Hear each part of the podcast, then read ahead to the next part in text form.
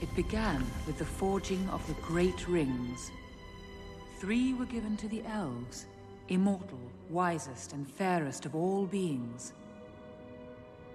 Seven to the Dwarf Lords, great miners and craftsmen of the mountain halls. And nine, nine rings were gifted to the race of men who, above all else, desire power. For within these rings was bound the strength and will to govern each race. But they were all of them deceived, for another ring was made. In the land of Mordor, in the fires of Mount Doom, the Dark Lord Sauron forged in secret a master ring to control all others. And into this ring he poured his cruelty, his malice, and his will to dominate all life. One ring to rule them all.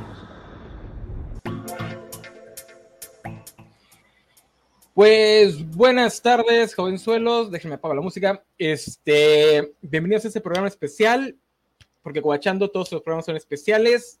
Eh, tentativamente con menos incesto y fetiche de patas que la covacharla del dragón. Tentativamente, no prometo nada. Este, para los otacos, no es reto. Eh, hoy vamos a hablar de Tolkien. Específicamente lo vamos a cancelar porque yo, cuando estudiaba hace uh, muchos años, eh, un maestro me recomendó un libro que traía al principio en el prólogo una frase que se me quedó grabada eh, en la mente. No recuerdo si era del autor, Grillo se apellidaba, Jean Paul Grillo, o si estaba, citando a alguien más, pero sí me acuerdo de la frase exactita que es, quema a tus ídolos de vez en cuando y solo conserva lo que sobreviva. Obviamente la frase original es en francés, así que es un poquito diferente, pero la traducción más cercana es esta. Eh, así que hoy vamos a llevar a la hoguera a este viejito, aprovechando que ya está muerto y que sus hijos y nietos ya están viejos y no, no se pueden defender, este, para intentar cancelar al buen Tolkien. Así que quédense con nosotros y comenzamos.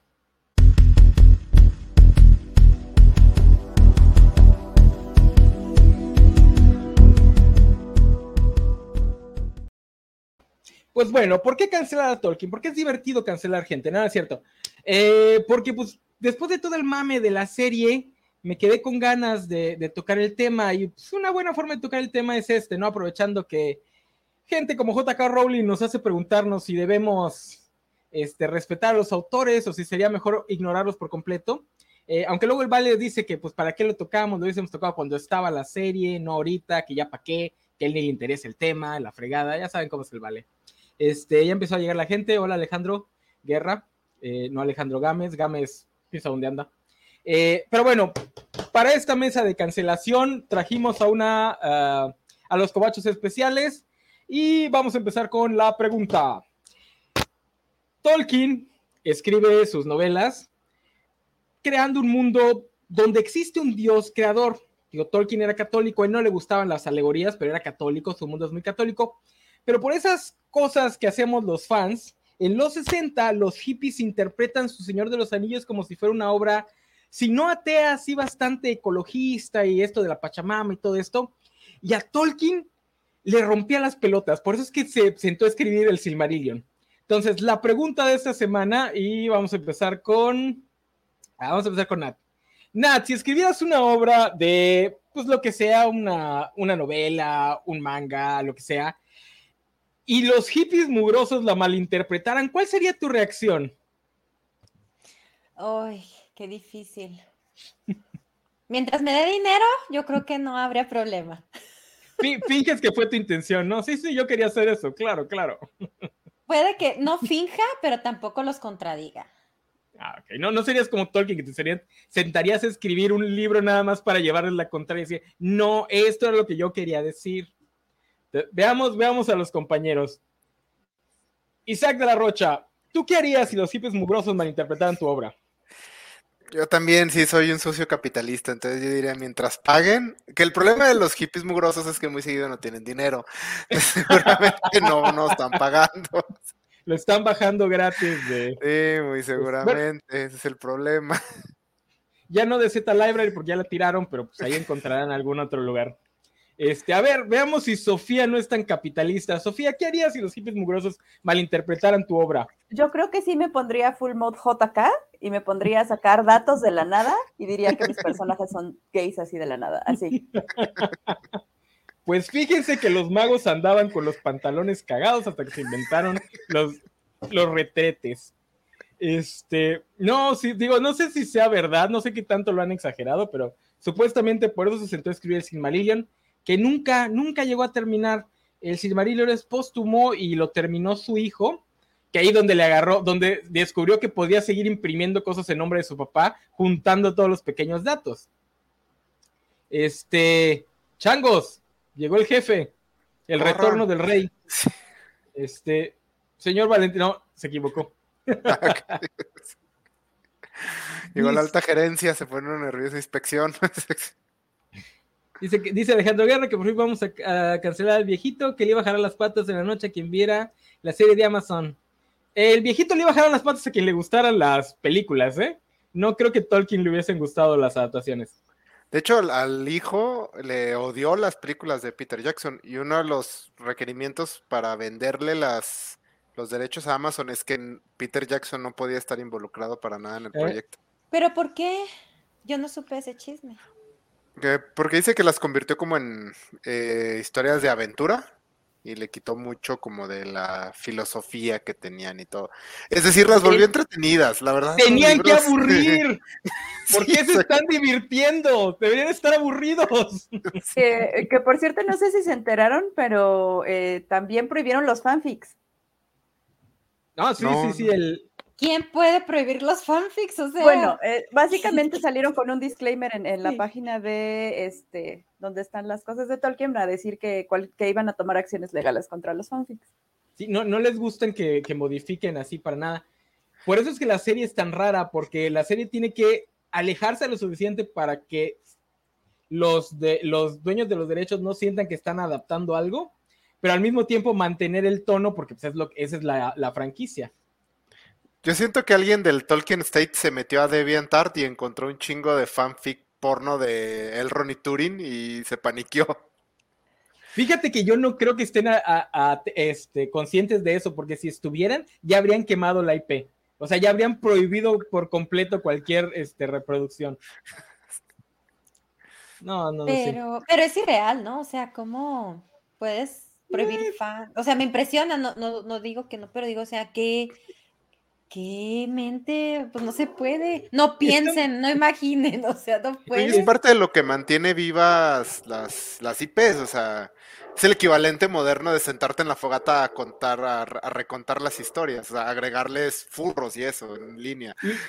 Claro. Y es irónico porque Tolkien no era de esa camada de creadores que ya querían que se respetara todo, porque él entendía que las historias cambian. Eh, es su hijo, que ya es más joven, el que tiene esta idea de que no, es que es lo de mi papá y nadie lo puede tocar. Este. Pero bueno, ¿ustedes qué han leído de la serie antes de empezar? Eh, ¿De la no sé, serie o de todo de todo, de todo, en, en general, del, del Bueno, legendario. Según yo, o sea, yo sí leí el Silmarillion. Primero leí este El Señor de los Anillos, porque era, el, dice mi mamá que era el libro favorito de mi papá, que mi papá falleció, entonces como que fue una forma de conectar. Eh, leí El Señor de los Anillos y me encantó. A mí sí me gustó muchísimo, yo no podía dejar de leer, fue todo un verano que lo leí, y luego de ahí me pasé el Silmarillion, y luego el Hobbit, no, el Hobbit, Silmarillion, y luego unos cuentos cortos que ahorita mencionaban. Y yo, yo amaba todo el universo, yo estaba, Oye, ¿tú los leíste antes de las películas? sí. Los leí cuando estaba en prepa. De hecho, me acuerdo mucho, tengo un amigo muy querido que yo le decía que me gustaban mucho los libros y un día, ven, te quiero enseñar algo. Y luego ya fui a su casa y nos metimos en el ordenador, pum, pum, pum, y había una página, porque antes este, era la manera en que promocionaban las películas. Entramos y, y no, no me lo podía creer que iban a hacer todo el universo de Tolkien así real. Estaba muy contenta. Oye, Aquí, está Alejandro García diciendo que no, te preocupes, Tocayo, Spider Games no mueren cobachando porque así lo pidió en público. Que lloro no eres, Games. Nada más porque ya puse como tres meses de temas que no te interesan. ¿Crees que te estoy sacando? Oye, pero qué chido, porque creo que tú eres de las pocas que leyó entonces, que conoce la, IP antes de las películas, porque la gran mayoría pues las conocimos por las películas. O sí es una, es la saga de fantasía más importante del siglo XX y es el abuelito de todo lo que vino después, incluido las que se querían alejar de ellos como, como Terramar de Ursula K. Le Guin. Eh, pero de la gran mayoría lo conocimos por las películas. Este, Sofía, ¿tú qué has leído? Ah, bueno, las películas y la serie, eh, Nat.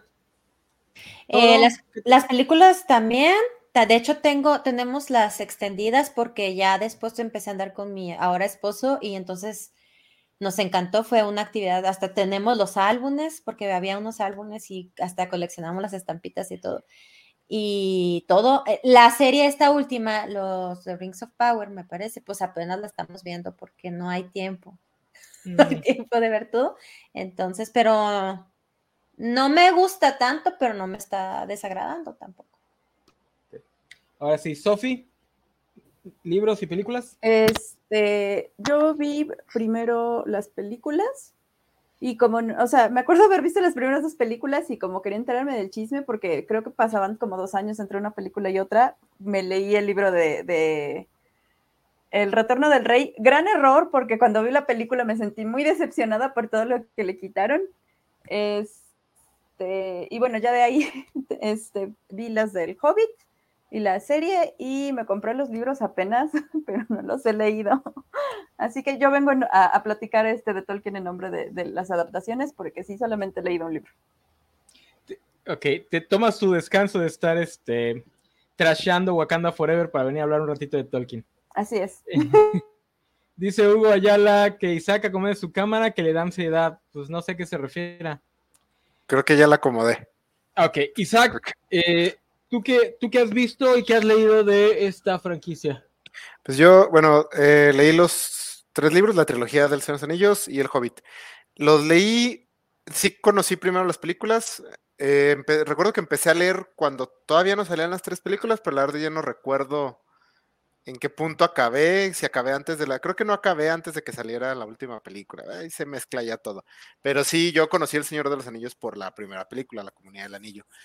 Y leí El Hobbit, traté de leer El Silmarillion y fracasé miserablemente. He visto las películas del Señor de los Anillos, las versiones normales y extendidas, El Hobbit, versión normal nada más, porque esa sí no me gusta nada, entonces no voy a ver las extendidas. Y vi la serie de Amazon que está ahorita. Ok. No, pues está bien. Digo, me duele que no seas fan del Silmarillion, pero pues bueno, ¿qué le vamos a hacer? Yo, este, güey, a mí me encanta, es el que más me gusta a mí. Este, a mí me, yo, yo por las películas, ¿no? Yo, un amigo me las presentó cuando iban a salir, en un diciembre, porque fue en diciembre, y eran una por año, cada diciembre salió una. 2001, 2002, 2003. Sofía nos acaba de pasar el, el texto donde. Es el de los fanfics, ¿verdad? Nada más lo leí así por encima. Sí. Este.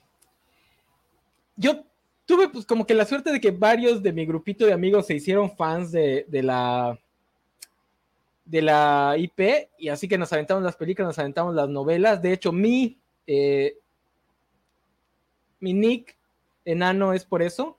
Alguien leyó primero El Hobbit y este, le caían bien los enanos y por eso me puso enano. Es el apodo que tengo desde la prepa. Este, y leí el Silmarillion. No me acuerdo el orden en que los leí, pero creo, creo que empecé con el Silmarillion y me encantó. El que no me gusta es el Hobbit, es el único que no, que no he releído más de dos veces. Ah, es el que más me gusta, el Hobbit. El Hobbit me aburre. Este, dice Vale que qué bueno que cambian de fondo. No, sí, son el mismo. Eh, pero sí, y yo, sí, yo creo que sí las leí entre la primera y la segunda, creo. Este, cuando tenía una, un abanico de atención mucho más grande y podía leer novelas enteras de corrido. No como ahorita que puedo leer una página si bien me va. Dice Valentín, el Hobbit es el único chido. Nada más lo dices por quedar bien con Isaac. este. Se sabe, se sabe. Pero bueno, entonces, para que, para que nuestro público vea que sí sabemos de lo que vamos a hablar. digo, el, que está realizando es el de Sophie, que no hemos leído el, el, retorno del rey. Es una elección rara. o sea, voy a leer un libro, nada más. Pero no voy a leer los dos libros individuales. Voy a leer la tercera parte de la trilogía. Sofía, Sofía escogió la violencia ese Mi, día. mi amor por el spoiler es muy grande. Y Tú lo querías era chisme. Tú querías chisme. Así. Lo más triste es que creo que de las adaptaciones es la que más adolece. O sea, si hubieras escogido cualquiera de los otros dos, no habría sentido el golpe, pero el Retorno del Rey es la que la película no está a la altura del libro. Sí, definitivamente no. Aunque, bueno, ahí está el, el discurso del, del de Rohan, ¿verdad? En esa, en el retorno. Ah, del Rey. sí, sí, está muy padre. Está muy de bonito el discurso de, de Theoden, sí. Sí, creo que el, el Retorno del Rey como película, bueno, a mí es la que más me gusta porque tiene como el clímax de todo, pero también es lo que tiene los puntos más altos y los valles más bajos. más bajos. Sí, tiene como Y es- tres momentos que dices, ay, güey. Y es la que los cambios sí se, sí se siente la ausencia. Porque, por ejemplo, en la batalla de, del, del abismo de, de, De Helm. de, Deep, este, no salen los subcornios, pero es, ah, salen los elfos. Entonces, unas por otras. En cambio, la ausencia de la, de la batalla de los, de los fantasmas y cositas así, sí se siente gachita. Ah, voy a hacer un comentario ahorita que la estamos volviendo a ver con los hijos. Dijo el mayor, ¿qué onda? ¿Por qué van tan rápido? O sea, salen los hobbits y luego el, el anillo y luego ya están en brío, o sea, como que se le hizo todo demasiado, demasiado rápido y pues sí, o sea, sí es cierto que va muy No, rápido en sí. la película. ahorita, ahorita sería una temporada entera de 10 capítulos antes de llegar a Brie. Este, que en su momento yo me acuerdo que a muchas personas no les gustaban esas películas justamente porque eran lentas. O sea, no se enfrentaban a Sauron en la primera, o sea, se enfrentaban hasta la tercera y cositas así. Yo no he Es visto que- las versiones extendidas. Tengo. Ajá, ¿qué pasó? No, que, o sea, para eh, cómo se produce sobre todo las, la película moderna, eh, sí son lentas. O sea, por ejemplo, tú ves una película de Marvel ahorita y va, va pero a madres. O sea, 20 minutos y ya tienes cuatro o cinco cameos y así. Sí, o sea, si lo hicieran ahorita, Sauron saldría en la comarca. Más Sa- Sauron saldría. Sí, sí. sí, sí, sí. Bueno, ya lo hicieron. Literalmente lo hicieron en la serie. Este. Eh, bueno, vamos a empezar. Y obviamente, antes de empezar a cancelar al viejito, tenemos que. Tenemos que este. Ay, perdón, como vi puro comentario de Vale, creí que no estaba en el chat de comentarios. Este, tenemos que empezar por lo que nos va. Alguien nos va a llegar a decir la clásica de que no podemos juzgar al viejito, bla, bla, bla. Entonces, ¿cuál era el contexto del buen Tolkien? ¿En qué mundo vivió? ¿Cómo era su mundo? ¿Cómo era su día? ¿Qué desayunaba? ¿Alguien se lo sabe? No. Ah. Pues yo había visto un, un documental, a ver, o sea, pero así muy por encima. Creo que sí fue hasta la guerra, ¿no? O algo así. Fue la Primera Guerra Mundial. Él peleó en Fue la, la Primera, Guerra Mundial. Mundial, este, pero no, no sé. Yo, yo, de hecho, yo soy, yo vengo a ver por qué lo quieren cancelar, porque yo no siento que sea cancelable. A ver, quiero que me digan sus, Todo el mundo es cancelable. sus argumentos. Pues sí, pero no sé si yo lo pudiera cancelar, pues. No, pues bueno, no recuerdo exactamente, pero To- Tolkien peleó en la Primera Guerra Mundial. Después de eso se volvió, este, era él era académico. De hecho, ah, era Oxford. no sé, Filólogo. Era- Ah, ya me confundí. no, él tenía era en de la- lenguas. lo- Sí, sí, era filólogo. Lo tenía en la cabeza ahorita que dijiste Oxford, ya no estoy seguro si es Oxford o el otro. Pero ajá, en una de esas. Era una de las escuelas Sí, sí, sí. chingonas de Inglaterra, las que no iban Inglaterra. pobres. Ajá. Este, él era eh, académico en lenguas principalmente, era su, su gran pasión. eh, y en, tengo entendido que el Hobbit lo escribe como historias para sus hijos, ¿no? Creo que el Hobbit es el que escribe así. O sea, es, es más infantil. Sí, sí, sí. Y era mucho más compacto, todavía no tenía como esta idea. De hecho, dentro de la mitología de Tolkien hay varios retcons, hay cosas que cambian, e incluso el Hobbit, la versión que ahorita leemos del Hobbit, es diferente a la publicación original. Porque en la versión original el anillo era un anillo mágico cualquiera. Entonces, después de eso tuvo que regresar, ya que sacó el Señor de los Anillos, regresó a modificar esa escena, la escena de los acertijos entre, En la oscuridad. sí, entre Bilbo y Gollum. De hecho, la versión del Hobbit que leyó eh, Bucky Barnes, el soldado del invierno, no es la misma que leyeron ustedes, niño, porque él dice específicamente, le leí en 1930 y algo que es la original o una de las primeras dos antes de estos retcons. Sí, entonces el Hobbit fue un exitazo y la editorial le pide que haga una secuela al Hobbit y se tarda mucho en hacerla. Él ya no pelea en la Segunda Guerra Mundial, tengo entendido. Él sí ya le toca, ya por la edad, ya no le toca ir a pelear a la Segunda Guerra Mundial. Pero eh, inspirado en parte por el tema del ascenso del fascismo en Europa y todo, decide hacer El Señor de los Anillos como una secuela al Hobbit. Originalmente El Señor de los Anillos era una sola novela, pero la editorial le dijo, estás loco, no vamos a publicar esto, y lo partieron en tres libros, que eso sí no recuerdo cuándo salieron, creo que son del 46. Son antes del 55, pero no sé qué fechas. Ok, bueno, o sea, poquito después de la, de la Segunda Guerra Mundial. Eh, publica esto, es, esta trilogía de libros. El, algo curioso acerca de Señor de los Anillos es que eh, Tolkien de, eligió la manera más complicada posible para escribir un libro. Es decir, decide que quiere inventar un lenguaje y dice que la manera más fácil de hacerlo es inventar toda la historia que soporte ese lenguaje si no mal no recuerdo, así fue como tuvimos El Señor de los Anillos y el Silmarillion y todo eso. Eh, de ahí es donde inventa toda la mitología de la Tierra Media, toda la historia, toda la geografía, todo que, es este. Está rudísimo escribir un libro así, pero es también una manera poco recomendable, diré yo. Pero Tolkien era, era lo suyo eran las lenguas. Entonces, de hecho, El Señor de los Anillos y toda la mitología de Tolkien tiene mucho, mucho eh, juego de lenguaje y viene mucho ahí.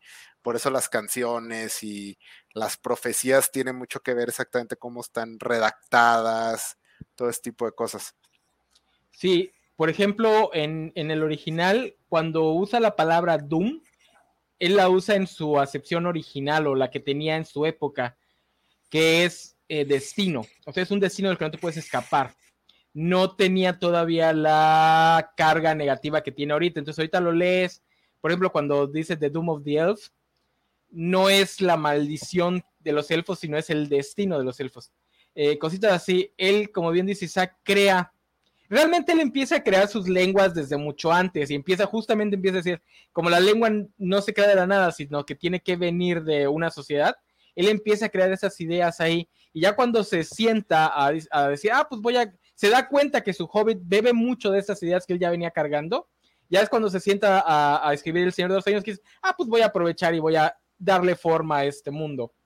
Que curiosamente es muy similar a lo que él después describe como la creación del mundo en, dentro del universo, que es la creación de Eru y Lubatar. Este, pero bueno. Eh, También un pequeño datillo ahí. Eh, él fue como muy se burlaron mucho de ellos entre los círculos académicos británicos de la época por ser un sucio hippie, porque sea lo que sea, el señor Anillos sí es muy como de la naturaleza y los árboles. Pachamama, la Pachamama y sí. Y antiindustria, antiguerra, entonces sí fue muy, sobre todo viniendo de la Segunda Guerra Mundial, que fue la guerra noble, entre comillas, este, fue muy criticado por los círculos académicos de Inglaterra que a eso, justamente por eso quería que habláramos del contexto del que sale Tolkien. Tolkien, no estoy seguro porque escuché unos audiolibros sobre la vida de varios escritores importantes y no estoy seguro si es Tolkien o es Lewis, porque los, o los cuentan juntos, porque como eran muy buenos amigos. No estoy seguro si él era hijo, si él se quedó huérfano de padre muy temprano y su mamá tenía que trabajar y es por eso que él gravitó hacia el catolicismo o si ese era Lewis y no hacia el catolicismo sino hacia el cristianismo no estoy muy seguro, pero Tolkien no era élite, élite. Él va a crecer en este mundo elitista de Oxford y la academia y todo, porque lo van a, lo van a ayudar familiares y va a terminar siendo un académico. Que Oxford, Cambridge, una de esas dos, una de las top, top universidades británicas. Entonces, el señor se movía en círculos elitistas, pero tenía un trasfondo que no se cuadraba con el de sus, pues con el de sus pares. A él la Primera Guerra lo afectó de formas que no afectó a otras personas de su mismo estratus social. Que la Primera Guerra es la guerra que le quita lo honorable a la guerra, que eso siempre va a ser como que un tira y afloje en la mente de Tolkien, porque él sí era muy romántico con respecto a la historia de, de los sajones. Entonces, esta idea de que la guerra siempre fue fea y no fue nada más cosa de la Primera Guerra, como que siempre va a ser ahí de un tira y afloja. Y sí, para su contexto, Tolkien era bastante izquierdista. Eh, pero pues es como cuando en Padre de Familia hacen chistes de, no, el hecho de que estés dejando hablar a una mujer significa que no eres republicano. O sea, para el contexto en el que estaba, Tolkien era muy izquierdista porque estaba en un contexto extremadamente rancio. O sea, imagínense la élite de Gran Bretaña cuando Gran Bretaña todavía era el gran imperio. O sea, todavía, todavía el rey de Gran Bretaña era un rey de verdad. Eh, entonces, en ese contexto, Tolkien era mega, mega izquierdista, era hippie, pero para el contexto mundial general no lo era tanto. Si nos salimos de ese contexto, ahí es, cuando entra el problema con los hippies. Lo que Tolkien tenía era antiprogreso más que ecología. Él tenía esta añoranza de la vida idílica del campo y era lo que era la razón por la que le molestaba el progreso, porque el progreso llega y te destruye los campos, las casitas, los él defendía mucho específicamente un ah, ¿cómo se llaman estas cosas que usaban para moler grano? ¿Molino? Molino. Los molinos, los molinos, sí. Oh, oh, oh, se me fue la palabra. Un molino de su pueblito lo defendía mucho porque lo querían tirar para construir una, una fábrica. Eh, de ahí salía su postura. No era una postura ecologista per se. Ya después los hippies lo van a interpretar así, que es lo que le va, le va a causar conflicto. Entonces, ese es el contexto de Tolkien. De ahí sale su visión de la guerra como él la vivió. Eh, su visión de los estratos sociales como él los concebía, y etcétera, etcétera. Digo que habrá quien diga, pues hay que matar al, al autor y, y, no vale la pena hablar todo esto. Yo soy de los que cree que podemos interpretar como se nos dé la regalada gana las obras, pero debemos estar conscientes de lo que el autor intentaba. O sea, yo, por ejemplo, interpreto Man of Steel como un gran inicio para Superman, pero estoy consciente que nada de lo que me guste de Man of Steel es intencional por parte de Zack Snyder sea, la intención de Zack Snyder era completamente opuesta a lo que yo estaba leyendo y lo dejó muy en claro en las siguientes películas. Pero yo elijo seguir interpretando Man of Steel como un buen inicio e imaginarme lo que pudo haber sido si Zack Snyder no fue un idiota.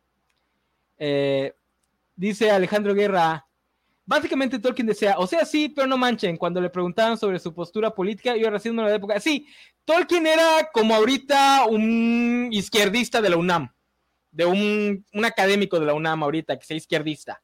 O, o sea, sea decir... lo, perdón, perdón que te interrumpen. Entonces lo que tú uh -huh. dices es que no era ambientalista por el amor al medio ambiente en sí, sino más bien porque se, no quería el cambio o, o, o... Sí, sí, él tenía una visión idílica de específicamente de Inglaterra.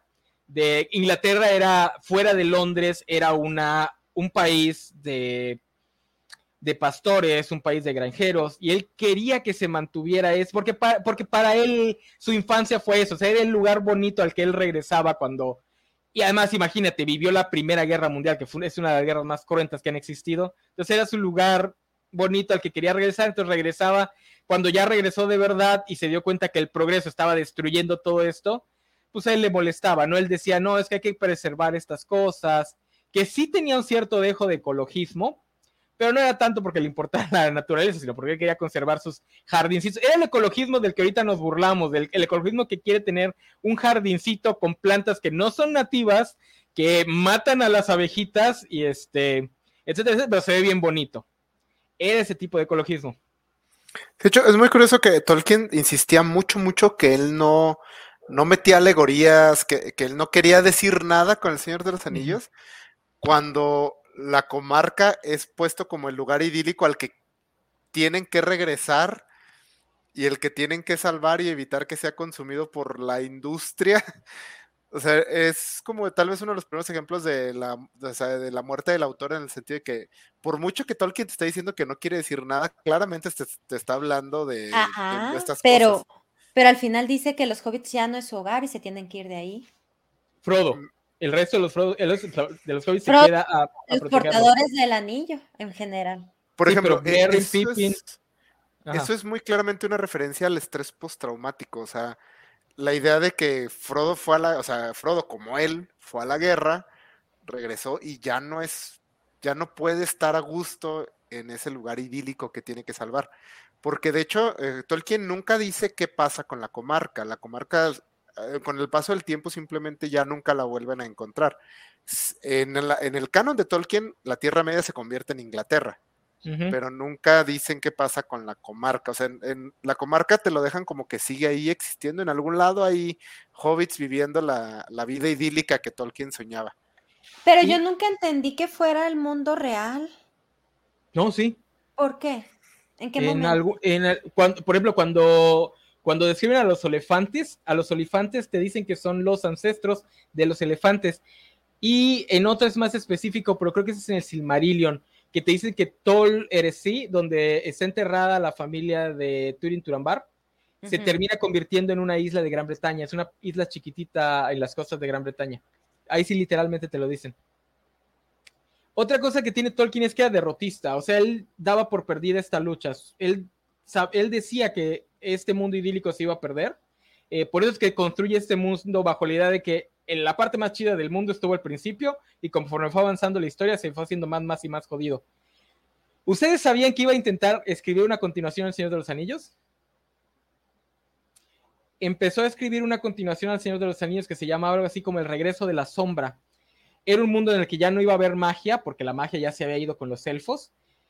Iba a tratar solo de seres humanos los enanos creo que seguían por ahí, pero ya estaban escondidos en las, en las montañas. Iba a tratar justamente que los humanos, 100 años después de la Guerra del Anillo, comenzaban a crear un culto hacia Sauron y, cómo la maldad iba a regresar a sus corazones, aunque ya no existiera un señor oscuro o, bueno, realmente nada más escribió un, un capítulo, este, y sí se veía que iba a estar bien, bien depresiva. Al final él dice, esta cosa va a ser muy deprimente y lo dejó por la paz, no lo intentó seguir yo que adoro el Grim Dark, cuando me enteré de eso, digo, guay, que, alguien lo escriba, por favor.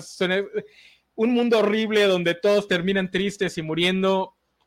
Eso es lo que yo quiero leer, señor Tolkien. Pues también podrías ver las noticias, o sea. Pues, sí, pero es diferente cuando es un mundo ficticio y, no mi mundo. Este es como House of the Dragon, o sea, sí, qué bonito que se maten todos ahí en ese mundo ficticio. Este, pero bueno, ese es el.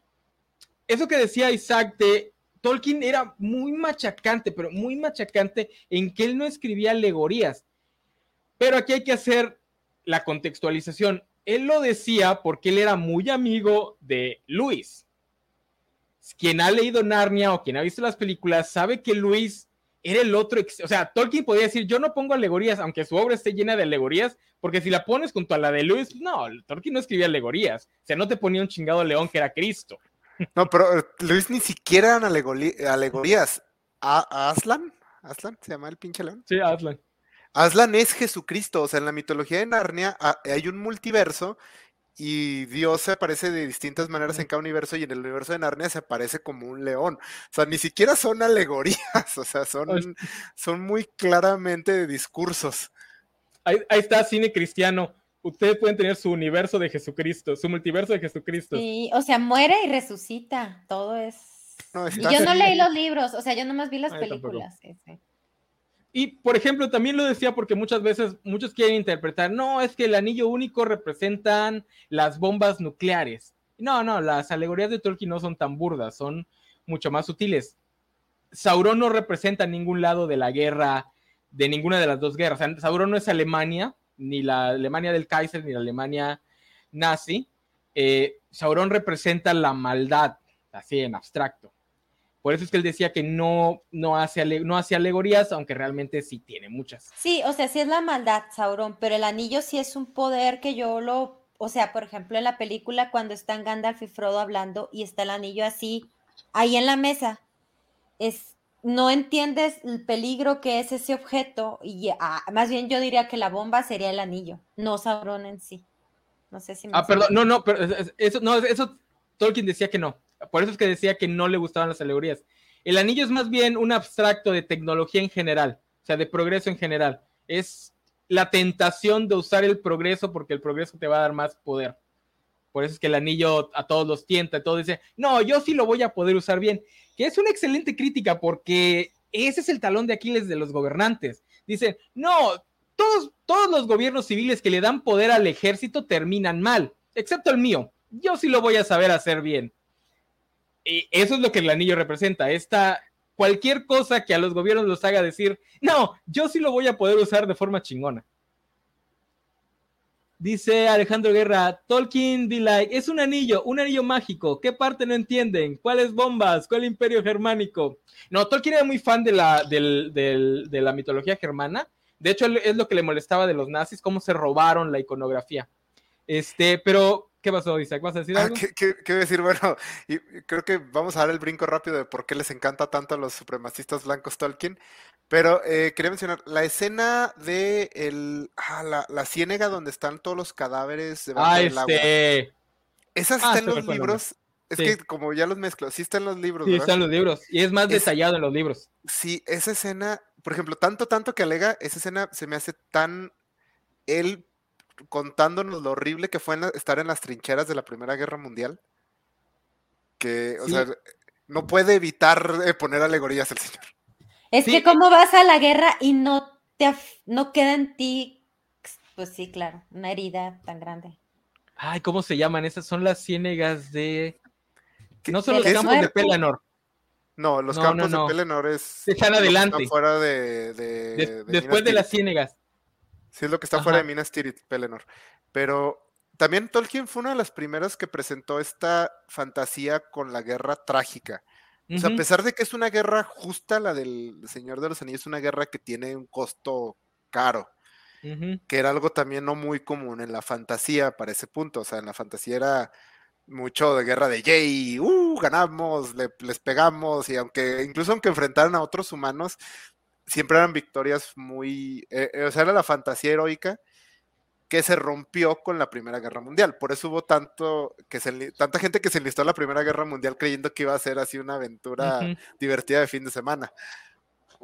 Que, por cierto, dicen que la película de eh, Todo Tranquilo en el Frente Oeste está buena. Que ah, justamente trata de eso. De hecho, ayer la estaba viendo mi, mi Josbando, que es amante así de todo lo de los ejércitos y todo, y sí, está muy buena. Así, yo nomás la veía en cachitos, pero sí, la recomiendo. Y me dijo eso, siempre que veas este trincheras, Primera Guerra. Sí, es la guerra de trincheras, de hecho, así le, así le llaman en muchos libros.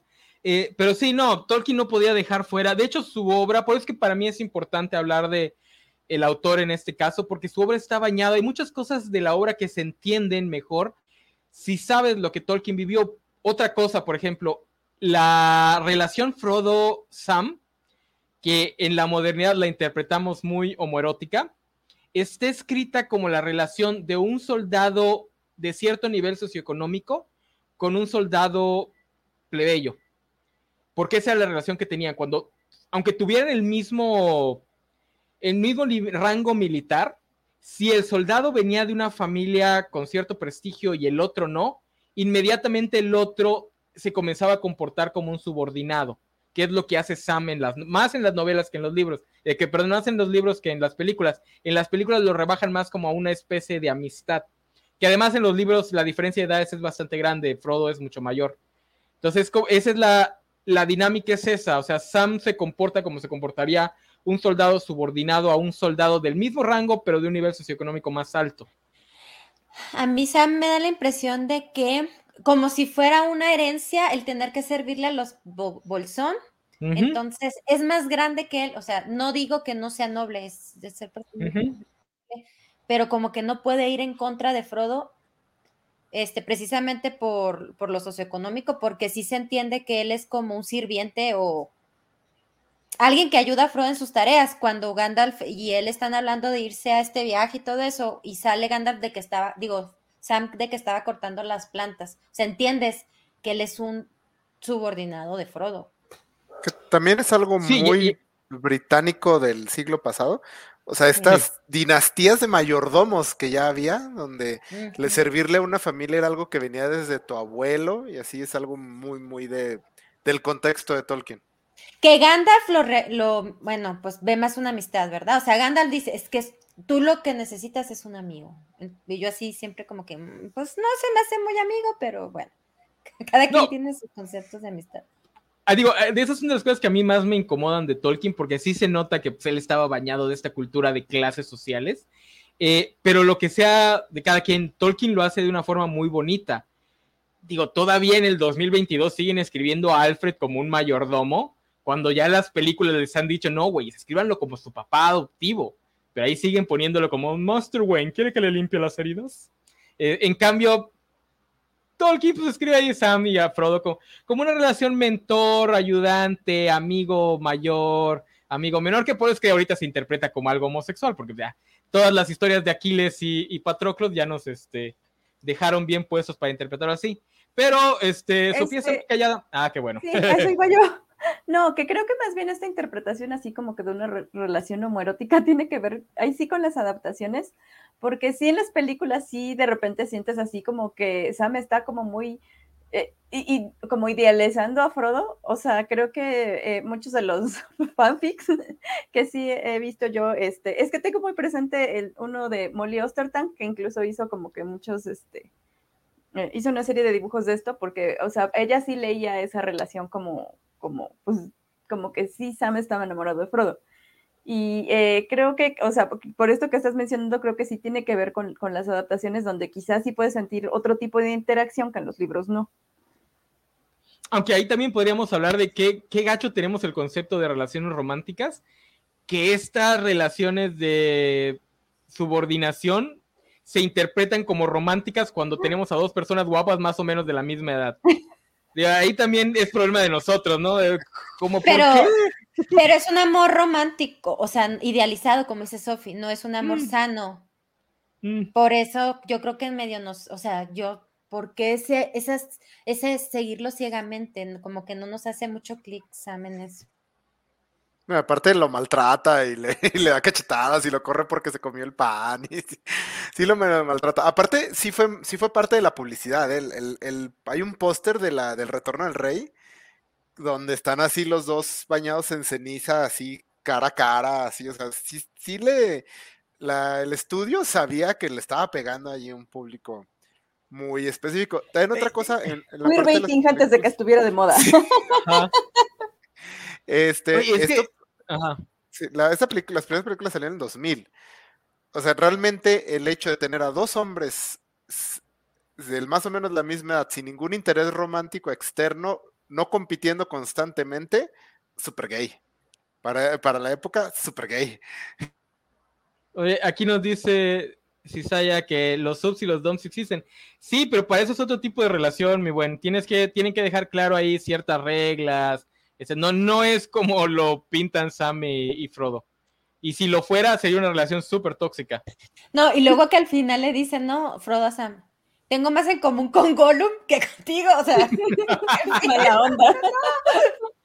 Y aparte creo que también sirve mucho de contraste eh, la, la relación de Merry y Pippin, porque ahí sí, o sea, lo sientes como compas, o sea, creo que por eso sí es como que, eh, o sea, sigo insistiendo que a mí más, o sea, yo no lo leo tanto como, como erótico, sino como que Sam está, eh, tiene muy, no sé, endiosado, no sé cuál es el término a, a- a- a Frodo, pues. O sea, porque le pasa todas las cosas que le hace, o sea, incluso al final es así de, ay, no, Frodo, no sé. No puedo cargar el anillo, señor Frodo, pero lo puedo cargar a usted. es casi como Smithers y, y el señor Burns. Cierto. No, aparte, porque el Señor de es mucho una historia acerca de amistad entre vatos. Sí. O sea, es, es acerca de, de eso. Sí, porque hay quien dirá, no, pues es que también Tolkien escribe a los hombres como los escribían antes de los de que la cultura gringa pegara más. Pero no, porque Merny y Pippin sí se sienten como amigos, a pesar de que también se dicen que se quieren y la fregada, pero se sienten como cuates. O sea, de esos, de esos dos güeyes se conocen de toda la vida y son de los que eran amigos de niños y siguen siendo amigos a los treinta y tantos. Eh, pero Frodo y Sam sí tienen una relación un poquito distinta. Eh, eh, Dice Vale que Alfred ni siquiera está ahí en los cómics. ¿No lo acaban de revivir? No sé. Como les No, gusta, ah, revivir a todo mundo. No, ni idea. Aquí nos dice este, Alonso que ah, Sam es Alfred. No, no, no, tampoco, tampoco exageres, mi buen.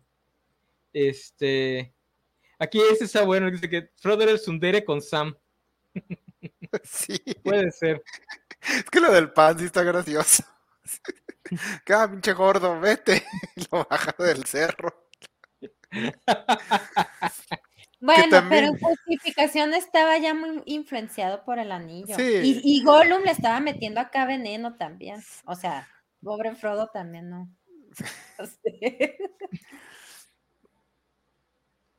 Dice, ah, dice el Vale, ¿revivir a Alfred? De eso hablaremos hoy en los cómics de la semana. Dice, vale todo, pero no van a mover de que Boromir era gay por Aragón. Nah, nah, no, no, tampoco. ¿De dónde sacas eso? No, porque además Boromir sí era, era un pelín este, antagonista con Aragón, ¿eh?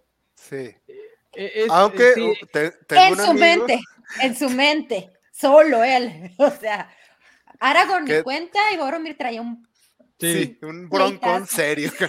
Pero les digo, te- tengo un amigo que su, su sueño sí es besar a una mujer en la frente y decirle, ven paz, hijo de Gondor, ¿eh? O sea, co- o sea, no es algo sexual, pero tampoco no es algo no sexual. O sea, Es que si lo piensas bien, todo lo que te imagines puedes por volverlo sexual, o sea. no, pero es, reto, Nat, tampoco es reto. Ah, ahí es como ahí es como dice Sofía también tiene mucho que ver con la adaptación o sea las actuaciones de eh, de Mortisen y de Bean también le dan otro toque. Eh, dice ahí había tensión no no la neta no o sea de todos los chips que puedes hacer en esa película no había más tensión entre Legolas y Gimli Eso Sí. quería decir. Ah, ahí sí o sea eso No, yo, yo sentía más tensión entre Legolas y Aragorn. O sea, cada vez que hablaban ahí, Ah, sí, ahí también. sí, ahí sí, Sí, sí, gritaba, sí. gay. e- eso sí es una clásica pareja gay Sí, sí. No, es ¿Qué- que yo qué? no la ubicaba. Cuando se yo, empezaban a yo me voy en más elfo. con, yo más No. con Gimli. ah sí sí sí cuando se hablan en elfo y la fregada Que también, bueno, aquí viene una de las cosas que como Tolkien no, no metió prácticamente ninguna mujer, o sea, por simple gravedad y necesidad de hacer tramas, empieza a salir toda esta... Es un hombre de su época. Ay, sí, es un hombre de su época. O sea, una mujer en una aventura, ja, por favor. O sea, no. No, no, no. Pero, o sea, los chipeos, se- no, no hay con quién hacerlos que no sea un, un festival gay. Sí, ah, porque estamos demasiado acostumbrados a que toda historia va a tener su pareja. O sea, toda historia- Entonces, si no te dan un chip específico y bien señalado, el fan va a buscar dónde conectar. Pero es que eso fue una falla. eh, bueno, no una falla, pero es que no es el fin de la historia, ¿verdad? O sea, De- no, no, de habla hecho- del romance. De hecho, Tolkien estaba tratando de ir en contra de la convención de su época, que era justamente esa. Tienes una historia de aventuras y tienes un B-plot de romance. Entonces metes un Vi- personaje... varios, varios biplots Oh, de romance, porque está Faramir, Eowyn, eh, Aragorn. Hay otras historias en el Silmarillón también muy No, no, no, románticas. no, Pero me refiero a que en, la- en las historias de su época, el los protagonistas tenían que tener un romance. Entonces había un plot secundario para el protagonista en donde se metió un romance y eso es lo que él, justamente porque él quiere dejar de romantizar la guerra, hace muy a un lado estas cosas. Sí hay parejas, sí, sí así sí sale a decir no homo, eh, pero no son ni siquiera relevantes en la historia. O sea, son más como que pequeños datos a pie de página desperdicia más tiempo hablándonos de árboles que describiéndonos las relaciones entre, De hecho, entre sus yo, personajes. Arwen no tiene, a ver si ustedes se acuerdan, Arwen no tiene ni una línea de diálogo en los libros, según yo. Ah, no sé si no tenga una sola, pero si tiene, no son más de dos o tres. O sea, y, y es así de un hola, ¿cómo están? Y ya. So- Soy la novia de Aragorn. Soy la novia de Aragorn y ya está. Sí, ese es uno de los cambios que a mí más me gustaron. Yo sé que muchos lloran la ausencia de Glorfindel, que es un dato muy... Y yo soy fan del Silmarillion, que es un dato muy ñoño, pero completamente irrelevante. Nadie le importa un carajo que sea uno, uno de los tres elfos que regresó de la muerte. Que además ni lo dicen en el, en el Señor de los Anillos. Solo tienes que confirmar, porque ni siquiera, lo, ni siquiera te lo dicen en el Silmarillion tampoco. Tú dices, ah, estos dos tienen el mismo nombre, se parecen y los tratan igual, seguro es el mismo, y ya Tolkien lo confirmó después en una carta. Entonces tampoco es como que mejor que pusieran algo en que le dieran algo a hacer a, a la- a esta actriz, a Liv Tyler, que en ese entonces Liv Tyler era una de las actrices más queridas del mundo, ¿eh? Eh, que, que Glorfindel, porque la verdad Glorfindel da hueva. Mil disculpas, pero da hueva. Como muchas veces los elfos. Sí, los elfos en general dan hueva, no sé por qué los aman tanto. Digo, pues, aparte que son güeros. Porque era esa imagen, ¿no? De el güerito bonito, como un, Güeros. este, algo anglosajón, así una- un ángel, son como ángeles, entonces, e- Esa es otra de las cosas problemáticas en la, en la literatura de Tolkien, que él sí se carga mucho la idea de que la bondad y la belleza van de la mano. Hay sus asteriscos, porque Sauron toma formas bellas, pero en general, mientras más buenos sean, más guapos son. O sea, y los, por ejemplo, los elfos, los altos elfos, su chiste es justamente eso, que son tan buenos y tan guapos que hasta brillan. Literalmente. Hasta duele verlos de lo bellos que son. Sí, sí, sí, sí, sí. No, incluso la palabra esta que usa para referirse a los elfos, que es de, de fairest, fairest, Ajá, de Fairest, sí es. que él la usa como bonito o bello, o sea, es la más bella de todas las razas. Sí. Y que además tiene una acepción que es blanco o pálido. Que no estoy seguro si existía en la época de Tolkien o si Tolkien la usó así. Pero sí, cuando alguien usa la palabra Feires, generalmente también está diciendo que es una persona muy clara de piel. O sea, no solo blanca, clara de piel, o sea, así piel de porcelana. Sí, Por- es difícil porque sí se, se utiliza de, fair skin, o sea, también es un término, Sí. pero no, no sé. Tolkien en general lo usa como algo como bello. Sí. Eh, que también, por ejemplo, viene aquí que cuando a los elfos los corrompen, se hacen feos y se hacen orcos. Entonces, Sí. ay, No, no, no, sí, en esa parte sí es súper problemática, porque no, porque alguien dirá, bueno, pero es que no es 100% canon que los orcos sean elfos, porque eso Tolkien ah, un día decía que sí, otro día decía que no, pero sí es canon que los elfos que no son tan sabios y no son tan buenos, no están tan bonitos. Por ejemplo, Legolas brillaba dentro de sus elfos silvanos porque era más guapo y por lo tanto más bueno que los demás, incluso que su papá, que era medio ojete. Y, y que justo aquí con esta onda viene como la crítica que hace mucha gente con que sí hay una distinción clara de razas, porque dice que todos los elfos son bonitos y güeros y todo lo demás, y los orcos son negros y mongoloides y todo esto, ¿no? O sea, sí hay una crítica muy grande hacia cómo están descritos los orcos, que básicamente te dice que son negros.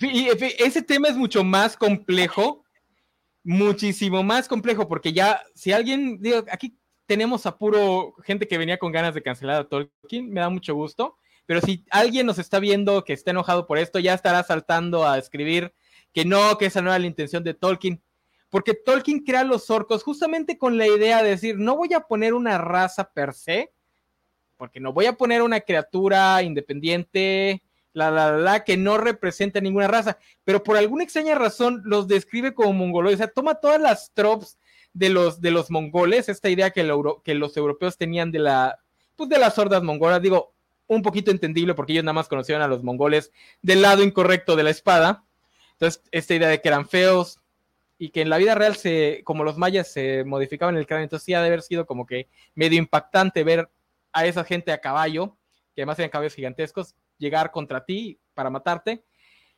Pero bueno, por alguna razón toma todas estas tropes asiáticas y se las pone a los orcos. Y si bien él mismo dijo que no intentaba hablar de raza como algo bueno o malo, al final sus orcos son malos porque son orcos.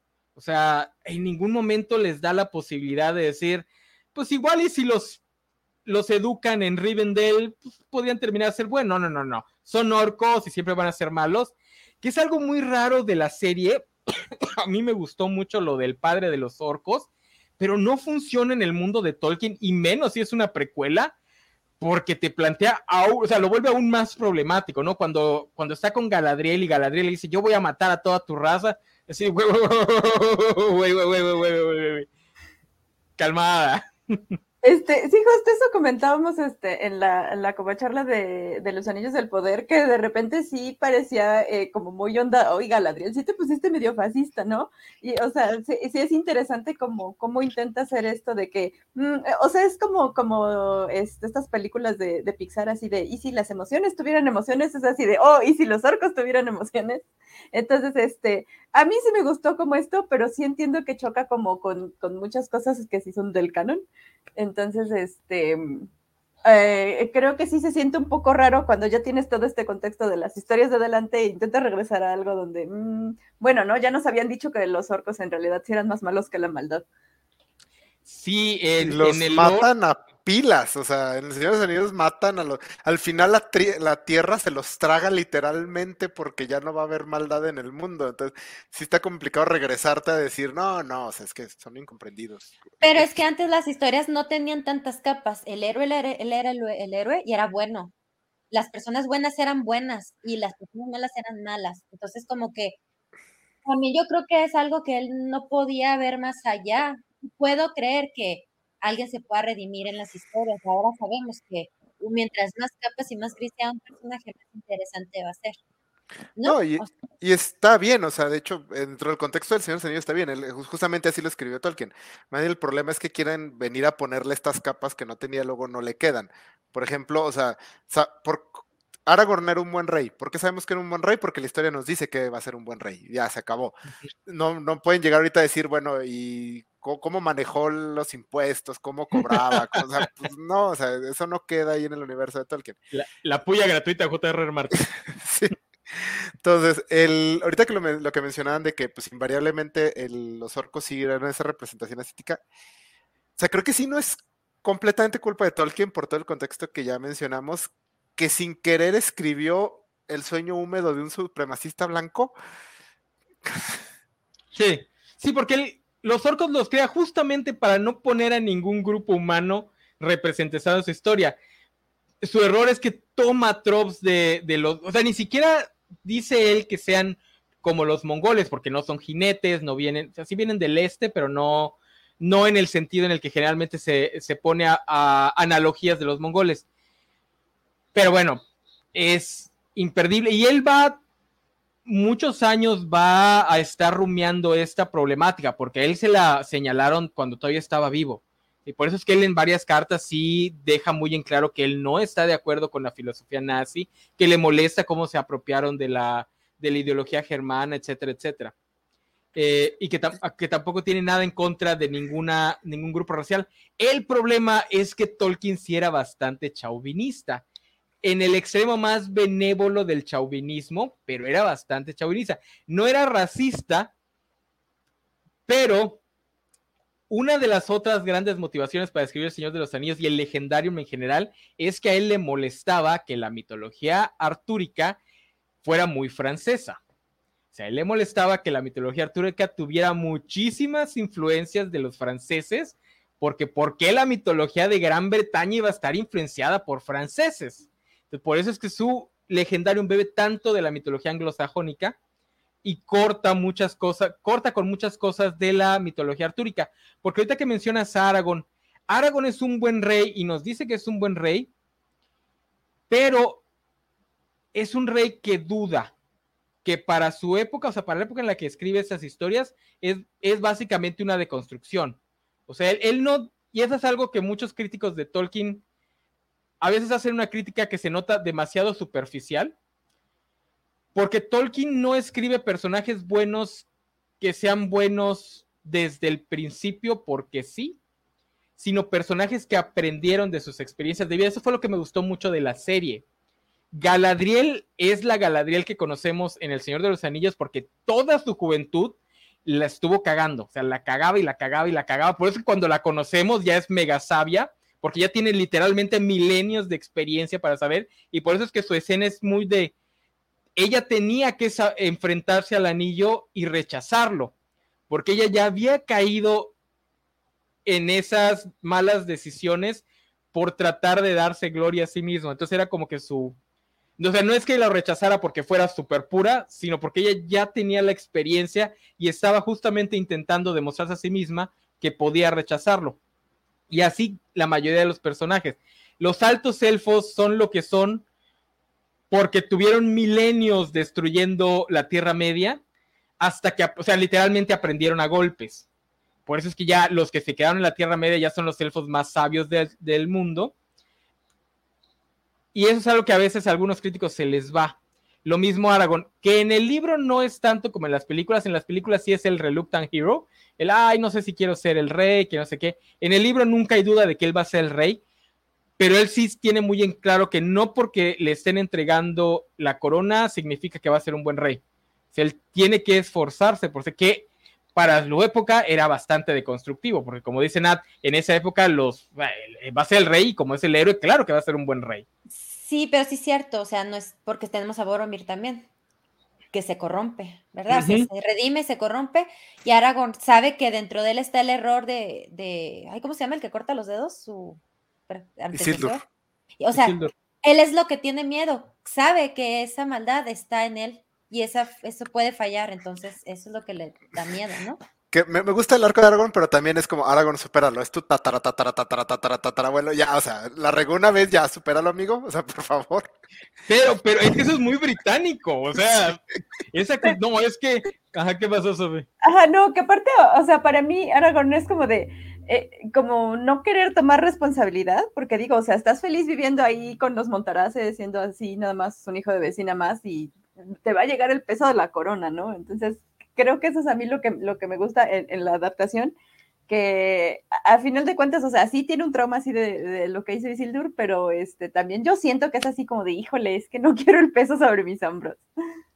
Eh, que, bueno, ese es el cambio que hicieron para las películas, que a mí me gusta mucho porque además va muy ad hoc con la mentalidad de, la, de los 2000, o sea, teníamos que seis años de haber visto El Rey León, básicamente lo mismo, Aragorn estaba con los Montaraces cantando Hakuna Matata, este, ya un día le dice, no, no, chavo, ya, ya tienes que tomar la empresa de tu papi y a lo que va a trabajar.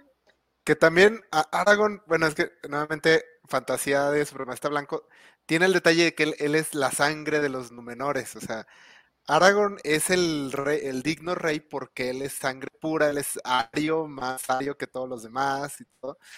Entonces, tío, o sea, no es culpa de que de Tolkien completamente que todas estas cosas encajen tan bien en lo, en- en lo que querían los alemanes. No, Ahora, no, yo no me No. acuerdo, o sea, ustedes que sí leyeron más los libros, o sea, sí, porque, por ejemplo, eh, Vigo Mortensen es muy cuadrado, pues no es, no es, o sea, se ve bien porque le ponen el bigotito, pero Mortensen no es guapo, entonces no sé si en los libros Aragorn también esté como descrito como guapo. que no, no, no, no, no, no, no, no, no, Aragorn es guapo. así. Sí, guapo Es es como bueno, tiene que ser guapo. Sí. ¿Sabes qué es lo que más me molesta de Vigo? Su voz, la odio, o sea, odio la voz así, es... O sea, bien, mí- bien nasal, no me gusta. A mí me molesta que sea argentino. Ah, Este, bueno, no, no, lo, lo describen guapo. Llega sucio, pero es como si vieras a Henry Cavill sucio. Ajá, no, pero, o sea, pero a lo que yo voy es que, o sea, eh, creo que sí, se, sí hace una distinción física, o sea, en, las, en, en la adaptación sí, sí lo ves y no dices, ah, ese güey no es este como los de Ajá, no. Númenor, ¿no? Porque los de No, la no, serie no. sí son así como que todos bonitos y así. No, es hasta altísimo, o sea, porque es otra cosa que Tolkien, si es bueno, es alto. Digo, y alguien como yo que soy chaparro, eso sí me dolía desde la primera vez que lo leí, así, güey, ya, ya entendí que te gusta la gente alta. Y No, todo el mensaje del Señor de los Anillos es que los chaparros también valen. Entonces, son tres libros acerca de Tolkien procesando que los chaparritos también sirven para algo. que, como bien decías, no se puede culpar a Tolkien de, pues, porque los, los, este, los supremacistas blancos cooptan varias ideas, pero eran ideas que ya eran rancias en su época. Pero también digo que es importante recordar, era progre para su contexto en Oxford, pero en el resto del mundo la gente ya estaba diciéndole a los imperios, oye, ya, ya estuvo bueno tu visión de que, ay, que porque eres güerito eres mejor, ya va, digo, en, en, en India, nada más hablando del Commonwealth, ya se los estaban echando en cara. Obviamente hasta Oxford no llegaba, pero Ok, pues es que era muy fresa, o sea, porque estaba así en, un- Sí. en una burbuja, pero sí, sí, sí.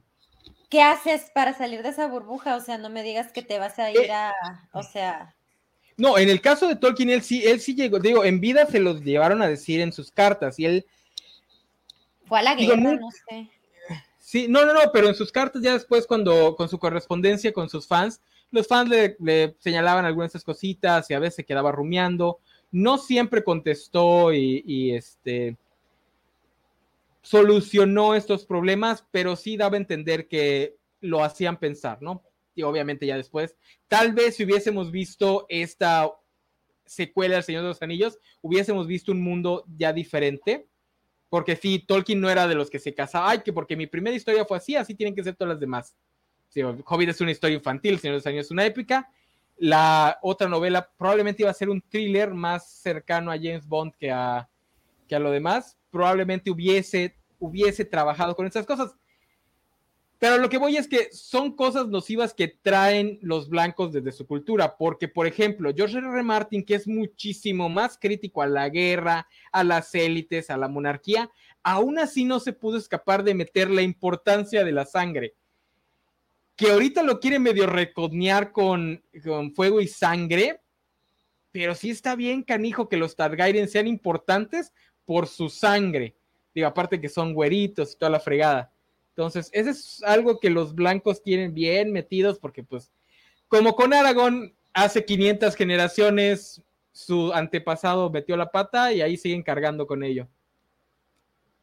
Eh, ya llegó Semixly, buenas noches, qué increíble mesa, soy fan. Semixly, por favor, respóndeme los, los este, mensajes que te dejé en Twitter para lo, la, el cobachán de la próxima semana, por favor.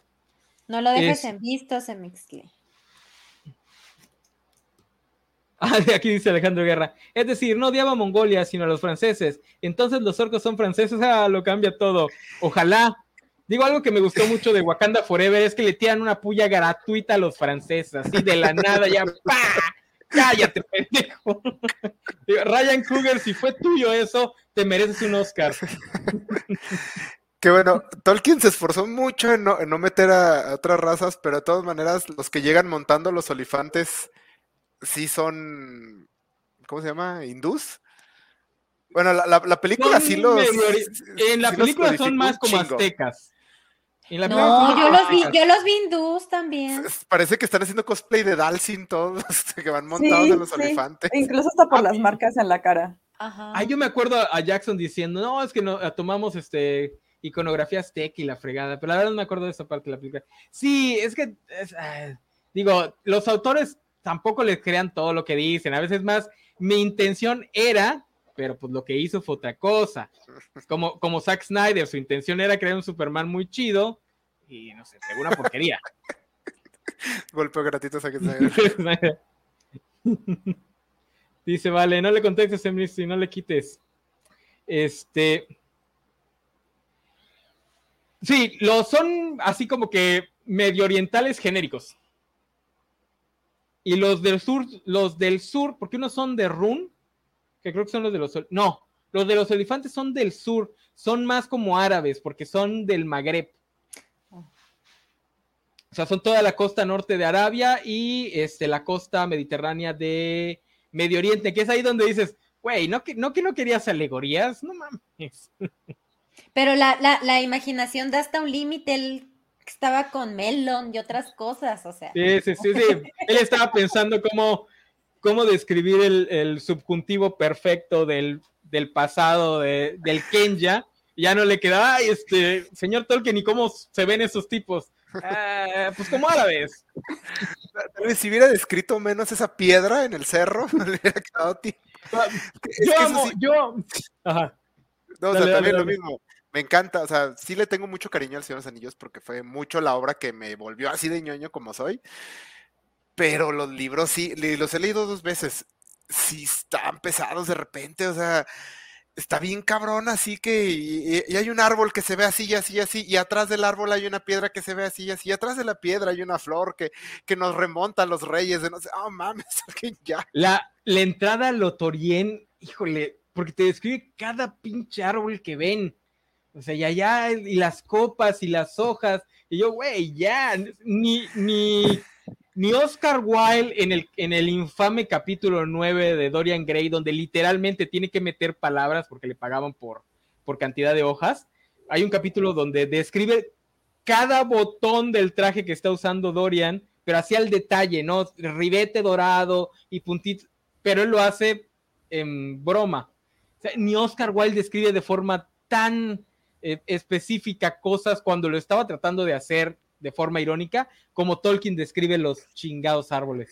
Ya, ya ves, enano, y, y por, por eso no puedes disculparnos de no poder leer el Silmarillion completo. No, pero el, Silma- el Silmarillion no te describe nada de eso. El Silmarillion son descripciones así rapiditas. Y luego, aparte, Boromir muere fuera de cámara en los libros. O sea, describe todos los árboles, pero no la muerte de Boromir. No, muerte de Morrowind.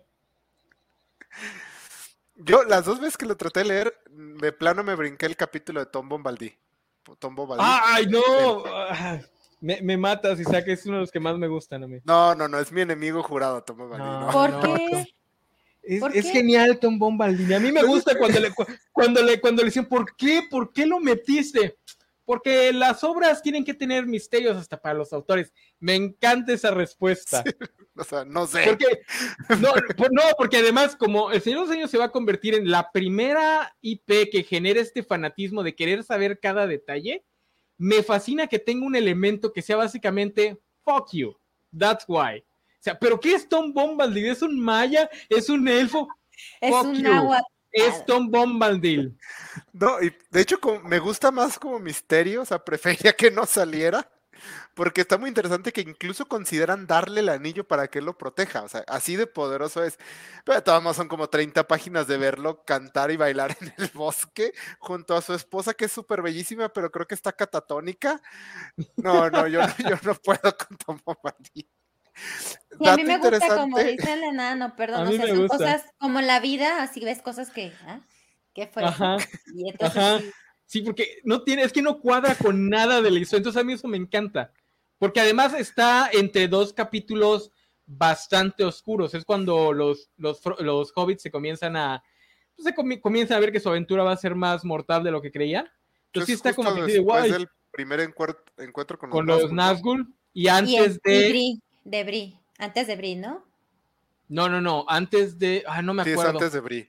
Es antes Es O sea, de. no sé si justo este- antes de, pero sí es antes de que Sí, llegue la- porque es antes, es después del primer encuentro con los Nazgûl, cuando tienen que salir huyendo, y es antes de eh, los montes de no sé qué. Ese es un capítulo que es una parte que no está en las películas, que es Ah, donde, se- donde un cúmulo, un, los barros, ajá, sí, los una- barro como una whites. colina. Sí, sí, ajá. sí. Sí, creo que Sí, me sí, sí, que son dos capítulos bastante oscuros. Entonces sí está así como que de la nada te lo, es como un cutaway gag de padre familia, de la nada sale ese capítulo y a mí me encanta. No, yo no puedo. Las dos veces me lo brinqué. O sea, la segunda vez dije, no, ahora sí voy a leer el pinche Tom Bombadil algo. que- Como cuatro páginas y dije, ay, no. O sea, la primera vez no lo ocupé, seguro esta segunda tampoco. A ver, lo a ver, pero pregunta, ¿ya lo habías visto en la película del Hobbit? Porque en el Hobbit sale. No, No, No, no, ese- sale. no, lo, no sale para nada, no lo, han adap- no lo quieren adaptar. Entonces, Ah, ¿dónde eso era lo que iba a mencionar. Ah, Sale no, en un videojuego, Tom Bombadil. ¿Sí? Hicieron una adaptación a video, un- de videojuego del, del Señor del Señor de como el Anillo y le- les pareció buena idea meter el capítulo de Tom Bombadil al videojuego. Entonces, Ay, ojalá- perdón, perdón. Lo confundí. Entonces, en el Hobbit sale otro personaje. Veo. Eh, que Beor, se convierte en oso. Ah, No, no, no, no. To- Tom Bombadil es un. Y es que además la historia está ya muy apremiante. O sea, sabes que los, los, los hobbits tienen que llegar a Bri. Y Tom Bombadil es el personaje de, no, vamos a echar desmadre un rato. Entonces sí es un poquito desesperante. Tiene como seis canciones ese capítulo. Ah, Aquí es otra cosa. Cuando sale eh, la película, todos decían, no, es que si lo hubiese adaptado Disney, es, los orcos estarían cantando. Y cuando leí los libros, güey, los orcos cantan. Los orcos cantan. Todo el mundo canta, todos. Pero es que es la manera en que se transmiten las historias en ese universo con cuentos y canciones. Entonces, tiene justificación. Sí, Y no, de hecho, o sea, como Tolkien su pasión era el lenguaje, o sea, claro que tiene poemas y canciones y todo, y las canciones cuentan historias del lugar donde están y de las piedras que lo rodean y de todo eso. Y es, es también algo, o sea, aunque no me gusta Tom Bombadil, me gusta mucho de Tolkien que no explica todo. A pesar de que escribió todo, eh, tuvo mucha moderación en enfocar mucho su historia, porque incluso Sí. no nos muestra todas las demás batallas que estaban ocurriendo, solo nos muestra como lo que le está pasando a los personajes. Pero también el tipo oso del Hobbit también no, no te lo explican más allá, ¿o sí? No, fíjate, de hecho, ni siquiera queda claro que sea, que se transforme en oso. Está muy, muy. eh, o sea, te- es como que muy obvio, pero nunca te lo es- especifican como tal. Entonces no sabes realmente qué es Beor. Pero si hubiera sido un árbol, nos hubiera dicho exactamente qué es. Ah, sí, sí, exactamente. Hasta dónde, hasta dónde llegan sus ramas y toda la cosa. Este. No, yo, yo adoro a Tom Bombadil, es uno de mis personajes favoritos. Y justamente adoro que no cuadre absolutamente para nada en su canon. Porque muchos lo quieren explicar diciendo, no, es que pues, lo escribió cuando la historia todavía era una secuela del Hobbit. Y por eso es que es más infantil. Tolkien lo dejó ahí porque le gustaba que rompiera por completo con su con lo establecido. Que eso es padre, porque luego los, los creadores y los artistas caen en la en el error de querer explicar todo detalle y le quitan la magia. Que en eso sí yo le aplaudo mucho a George R. R. Martin lo que hizo con el mundo de hielo y fuego, porque a pesar de que te explican muchas cosas, cada explicación crea más preguntas, entonces su mundo se hace aún más complejo. Eh, ahorita que es lo de las canciones, hay una, no es una canción, pero se avientan un poema, creo que para llorarle a los, a los hobbits cuando creen que están muertos, que empiezan a hablar del viento. Que Aragorn habla del viento del norte y que no sé qué, y, y Legolas habla del viento de no sé dónde, y Gimby al final dice, no, a mí me tocó el viento que viene de, de Morgoth, no de... Del este. Del este, sí, de la tierra de, de Sauron. Mordor. De Mordor. Y yo no voy a hablar de él. Que no sé, siempre me ha dado mucha risa eso. Pero no lo estamos cancelando entonces, lo estamos comprendiendo. ¿O no? Este, pues no sé, ¿O no? O no, pero yo no lo siento cancelado. No, Creo, creo que a diferencia de este de JK, quien sí can- cancelamos, eh, creo que el, el asunto con Tolkien es por lo que dice Elena, ¿no? Porque como yo no tengo como tan, tan presente todo esto de las cartas y eso, es que digamos que él estaba como más dispuesto a reconocer que había ciertas cosas que eran problemáticas. Eh, y que más bien ciertas cosas que eran problemáticas no era lo, no es que yo lo, él lo hubiera hecho a propósito, pues. Entonces, este, como, como dice Isaac, ¿no? O sea, eh, puede ser que su obra se, se tome por cierto tipo de personas como para ponerse este medio supremacista, pero eh, a final de cuentas, este, y ya fuera porque no le gustara el cambio o no, este, creo que sí él tenía un mensaje que era muy claro que era que no, no quería ciertas cosas para, para lo que él conocía, ¿no? Para lo que él amaba. O sea, no sé, no sé cómo explicarme. Dice No, es que que fue igual- puro clickbait. Igual que Sí. con Batman y con Jesucristo, el problema son los fans, o sea. No, realmente Tolkien, incluso comparado con actores, con, con autores ahorita, es mucho mejor persona. O sea, ese es, es que es un mal de los autores, especialmente de los autores que son aplaudidos por Progress, que en el momento en el que alguien los critica de forma dura, pareciera que le escupieran a la cara a su abuelita y se cierran por completo las críticas. Y Tolkien no, digo, tampoco es que se echara para atrás, no es una Úrsula K. Le Guin que de plano dijo, güey, no, sí, es una pura pendejada en esto, o, lo voy a corregir. Este, pero tampoco era de los que decían, no, no, no, no, pura mamá estás diciendo, no sé qué. Y sí, cuando tenía que pitar su raya con estos extremistas, sí fue muy, fue- muy claro en hacerlo. Este, no sé si no lo están cancelando, es puro clickbait aquí. Si Saya, hicimos un programa de personajes mexicanos en el que en dos horas hablaríamos como 30 minutos de personajes mexicanos. No sé por qué siguen esperando que sigamos la línea del título. Creo, creo que fue Nat la que estaba tratando de regresarnos al tema, ¿no? Ese capítulo. Sí. O sea, yo moría de la risa. Y Nat así de, "Ajá, ya podemos hablar de mexicanos, por favor. Ay, sí. lo Pero bueno. Vamos a una de la, vamos a regresar a una de las que sí es bien problemática, sus personajes femeninos. ¿Han visto el, el- una de las primeras ediciones ilustradas del Señor de los Anillos? La hizo Frank Frazetta.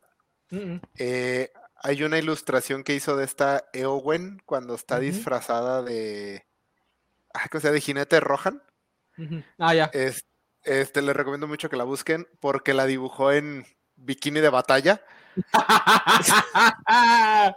sí, es que cuando hablas, es lo que digo, es que cuando hablas de Tolkien, hay que admitirle que incluso comparado con autores más jóvenes o posteriores, sigue siendo más progre. O sea, ¿alguien ha visto veían los, los videoensayos de Lindsay Ellis?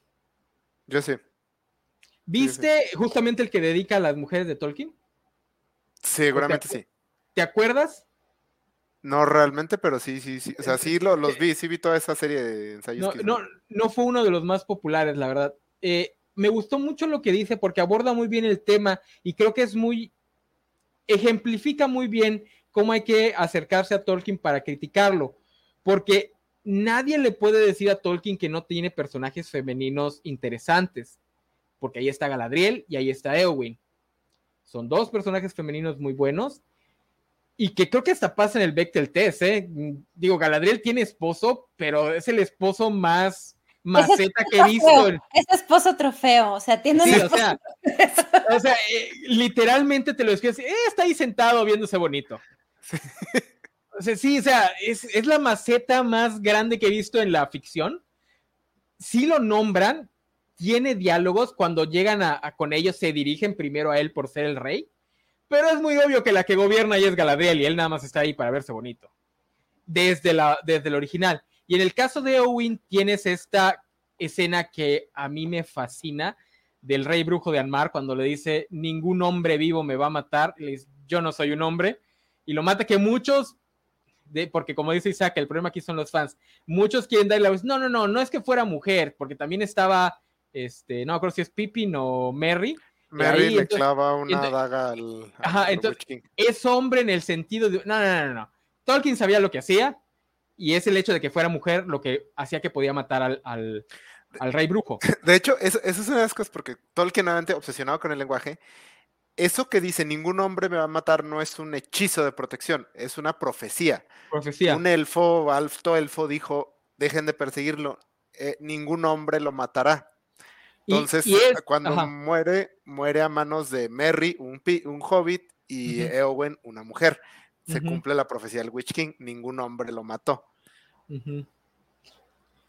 Y que además es tomado de Macbeth, que es casi, casi al pie de la letra, repite el diálogo de, Macbeth. Digo, le quita las florituras del diálogo shakespeariano, porque el de Macbeth creo que es ningún hombre nacido de madre me podrá matar. Que en cierta forma es un poquito más cool la, la respuesta, porque le dice a mí me arranqué. No me acuerdo quién es, quién es el que lo mata, el, el gran enemigo de Macbeth. Le clava la espada y le dice: Yo me arrancaron del cadáver, me arrancaron del estómago del cadáver de mi madre. Entonces sí es un poquito más grueso la de la original de Macbeth, pero el de, el de Tolkien está genial. Y bueno, tienes esos dos personajes que son muy buenos, pasan todos los pues todos eh, los Bexel. Un comentario rápido, Nana, enano, este dice, vale que gracias a Hypers88 que se ha suscrito con Prime y ya lleva seis meses. Muchas gracias. Ah, pues gracias, Hypers, que a ti te acepta la tarjeta del chingado Amazon, a mí me la rechaza. Este. Pero, pero tampoco podemos negar que su visión de las mujeres. Porque al final Eowyn se termina casando. Y Galadriel está casado. Sí Ewen se, se, enamora de, Fara, de Faramir así como en 10 segundos. Ajá. No, en el libro sí es bonito, que a mí me dio muchísimo coraje cuando hicieron la, la, la, adaptación, incluso en la versión extendida me enojé mucho porque nada más están así como que viéndose bonito, porque a final de cuentas, este, eh, o sea, esta, esta, es una historia bonita de amor, me explico, porque eh, como que te das cuenta de lo que sentía Eowyn por Aragorn, era así como que lo tenía idealizado, y entonces en cambio con Faramir como que sí lo conoce, entonces es bonito, o tal vez yo lo idealicé en mi mente porque, no. porque me gustó mucho esa historia de amor, entonces yo sí, yo sí sufrí mucho porque no lo pusieron en la adaptación, y, y incluso en la versión extendida que las dan como cinco segundos más, tampoco se ve eso bonito. Pero es que la, las casas de curación también es un capítulo bien aburrido, la verdad. No, pero no. Sí, está, sí está bonito porque ¿Qué sí, pasa, que, Isaac? sí, se ve que, sí se ve que es lo, la lo base, que... es de donde el rey resurge en las casas de Pero sí, donde... pero son, y eso está muy padre. De que va y les pone la plantita y los cura y no baile por la plantita, no, no, sí me aburrí. Pero como una señora así, una, o sea, el rey, o sea, ese, ese saber de, del pueblo, de los viejos, fue el que hizo que reconocieran a Aragorn como, como rey. Eso se me hizo padre a mí también. No, y, y además la interacción de Faramir sí está bonita, porque así se ve qué es lo que ve en él, porque si en la película más que así, güey, ¿cómo qué le viste a Faramir? O sea, escogiste en, en la más... versión extendida hablan como 10 segundos, sí, sí, sí, es bien poquito. Sí, no, es nada. Pero, pero con todo respeto al actor, no transmite absolutamente nada. O sea, ese personaje vive por la interacción con su papá y por la sombra de Boromir. En cambio, en el libro sí ves qué es lo que le ve No, yo sí siento que se, ve, que se le ve el sufrimiento así, de que su papá no lo quiere. Es que no lo quiere. No. Él quiere mostrar su valía. Por eso, pero, entiendes eso. pero, pero fuera de Soy el hijo malquerido, en la película no hay nada más para Faramir. En cambio, en el libro sí. Que, entonces, por eso es que no pega tan duro que pues, la gran guerrera termine casada. Eh, pero nuevamente, Tolkien es un hombre de los 20 y si los japoneses lo están haciendo ahorita en el 2022 con Naruto. y eso es lo que Lindsay Ellis dice. Eh, en el caso de las mujeres, sea, no se le puede negar que tiene dos mujeres, dos personas femeninas muy chidos, pero tampoco pueden negar que tiene la visión de un típico güey que dice, ok, si ya te divertiste, o sea, muy liberal, dejar a la hija vivir su vida, pero en determinado momento te tienes que casar, mija, este, y tener hijos. Y que la, o sea, lo, único como mm, aportación que le encuentra, o sea, la única manera que se le ocurrió que la mujer participara en todo esto fue básicamente siendo un hombre durante un periodo de tiempo, o sea.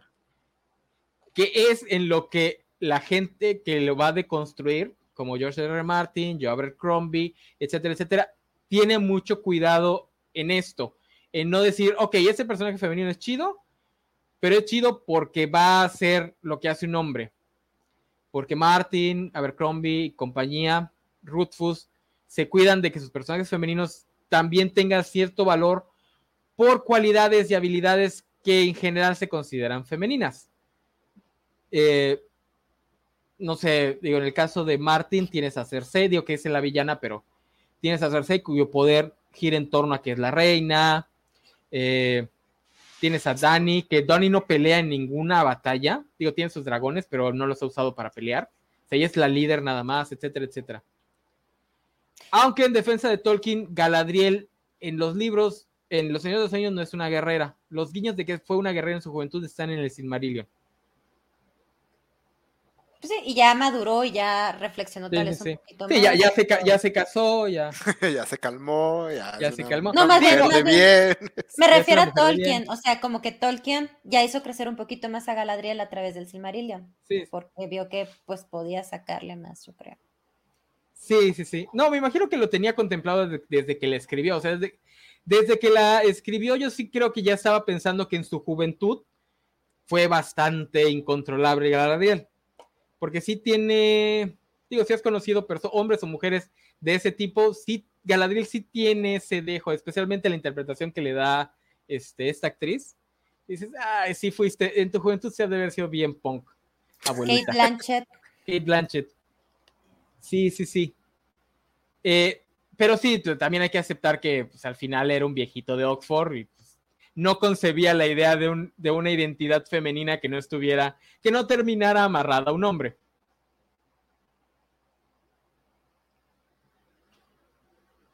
Dice Facebook User, vengo llegando. ¿De qué peligro? No, estamos hablando así en general, mi buen usuario de Facebook. Y, y que ahora este que lo mencionas, este, creo que también eh, Arwen eh, todo esto de que deja todo por amor, o sea, y que creo que yo, no lo he leído, pero dicen que la de Beren y Lutien es así como que la, la historia de Arwen y Aragorn, pero más bonita.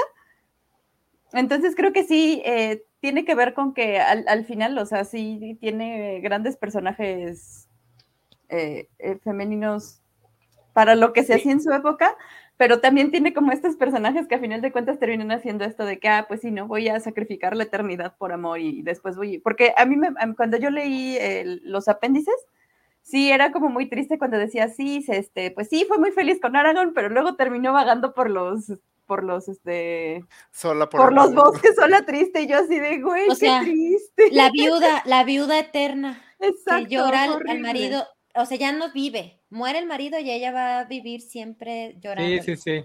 Sí, no, a mí, a mí sí me partió mucho leer los apéndices, la neta. Que, que igual puede ser edición del hijo, porque Beren y Lutien es ligeramente distinto. Es una de las mejores historias del Silmarillion y es básicamente la historia de Arwen y Aragorn. De hecho, en las novelas sí lo dicen, se, se hacen referencia a Beren y Lutien. Nada más que ahí Lutien tiene mucha más agencia. Beren es medio pendejo.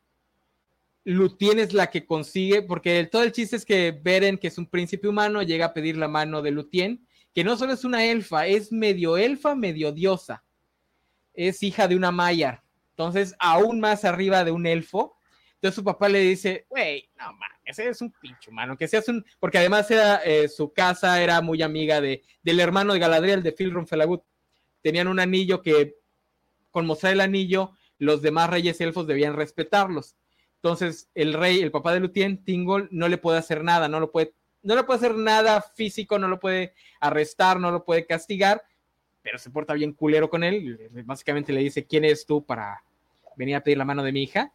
Y por mamoncito le dice, como no, lo, como no le puede hacer el feo por ser protegido del rey de los Noldor, le dice, pues, va, te voy a conceder la mano de mi hija si traes, si me traes un silmaril, que los silmaril eran unas joyitas que el, el, jefe de Sauron, el dios del mal, tenía, se había robado. Entonces, básicamente le dice, vas y chingas a tu madre. Este, pero pues Ben le dice, no, pues sí, ahorita voy por ellos. Al final mete la pata y es Lutien la que lo salva, la que va hasta la fortaleza de Morgoth, usa su voz para dormir a Morgoth, para que, para que Beren pueda robarse un Silmaril, este, apenas si logran escapar, pero es Lutien la que consigue realmente el, el logro, no es Beren. Y no sé y, si sea cierto, pero que él reflejaba a él y a su esposa en Beren y Lutien, que hasta en ¿Quién? la tumba. Ah, sí, sí, por eso es que, por eso es que repite mucho esta, es, esta historia, porque no son los únicos personajes que varias de las parejas repiten esta, este ciclo, porque él era básicamente él y su esposa. O Eh, sea, que su suegro lo mandó a morirse. ¡Ah! pues igual y él, él lo convenció de ir a la guerra. que le dijo, "De- derrota al, imperio austrohúngaro y te puedes casar con mi hija. No, Ahorita mencionaba Sofía algo que dice, este, para, para su tiempo. Creo que siempre es importante esto que estamos criticando a Tolkien, no por eso estamos diciendo que no tenga validez, que no nos gusten sus obras ni nada, pero sí es, pero los ñoños sí tenemos esto de que es así como, o sea, sobre todo Tolkien es una vaca sagrada, o sea, de las vacas sagradas es de las más sagradas. Entonces, este, cualquier pequeña crítica que se hace es tomada con extrema agresividad. Entonces, pues hay, hay que entender que sí es cosa de su tiempo, pero pues ya pasó tiempo. También hay cosas que ya pueden mejorar, que hay que cambiar. Y, y que, por ejemplo, a lo mejor las adaptaciones debieron de haber tomado en cuenta, por ejemplo, la decisión de Peter Jackson de poner a los, monta- a los jinetes de los olifantes como Dalsin, fue una decisión cuestionable. Oye, y a mí se me hace bien raro porque no es como que la deconstrucción de Tolkien sea algo este, que pase poco. O sea, la, la industria editorial de, de historias de fantasía se basa en construir a Tolkien. Imitarlo o deconstruirlo, son las dos sopas. Entonces sí se me hace raro estas reacciones de los fans que pues pretenden que Tolkien es intachable cuando la carrera de George R. R. Martin, de Joe Abercrombie, de Patrick Rothfuss existe justamente por ver la obra de Tolkien y decir, aquí la cagó el viejito, yo lo puedo hacer mejor. Y que por cierto, Martin, Rothfuss, Abercrombie ya son también los viejitos. Ya van 20 años de sus últimos, o 10 años de sus últimos libros. Ya hay una nueva generación de autores que ya los están criticando a ellos. O sea, tampoco es que porque nos guste, digo a mí, yo soy muy fan de, de Martin, pero pues aquí ya ven que le tiramos cada que puedo. Este, y Tolkien, pues al ser la piedra angular del género, pues con más razón hay que, hay que aceptar sus fallos para corregirlos. Ahora, que si quieren alguien que de verdad, porque esto no es crítica realmente a Tolkien, si quieren alguien que de verdad odia a Tolkien y a su legado, busquen los comentarios de China Melville sobre Tolkien, el escritor de oh, se me fue el nombre de la de las novelas, así se llama China Melville. Este es Perdido Station, es una, no me acuerdo el nombre completo. La otra creo que es Scap, que es un autor que odia, odia de verdad el legado de Tolkien. O sea, él odia que toda la fantasía sea esta Europa blanca medieval, porque él dice, la fantasía podría hacer tantas cosas pero ya nos encerramos en esta pequeña, no solo pequeña parte de la geografía, sino pequeña parte de la historia. A ver, pero él de él o ella, ¿de dónde es? Él es británico. Mm, Pero No, porque no, él- espérate, creo que es irlandés, también eso tiene mucho que ver. Pero hay un chorro de fantasía que él no vea más allá de Tolkien. No, o sea, la, la- la fantasía de, de- de Occidente. No, es que y sí, él- Ajá. sí se tiene que reconocer que el, sobre todo la más media es muy monolítica y por ejemplo durante muchos años eh, fue eh, elfos, orcos y enanos, elfos, orcos y enanos. O sea, está Warcraft, está Calabozos y Dragones, este, este, ¿cómo se llama? Aragorn, sí, también, o sea, muchas. Y no es que sea lo único que hay, también, y nuevamente mencionan, hay fantasía, por ejemplo, en Japón, que, que vive, bebe de otros lados, pero es ciertamente muchas de las franquicias pesadas se agarraban mucho de Tolkien porque era iconografía fácil de reconocer. Warcraft es un videojuego de estrategia y pues ¿qué quieren? Facciones que reconozcas tan rápidamente como reconocerías a facciones históricas. Y lo mismo Calabozos y Dragones. Entonces sí entiendo el hastio, también me llegó a pasar, o sea, el de que, ay, güey, que me gustaría que no salieran un pinche elfo en esta, en esta historia.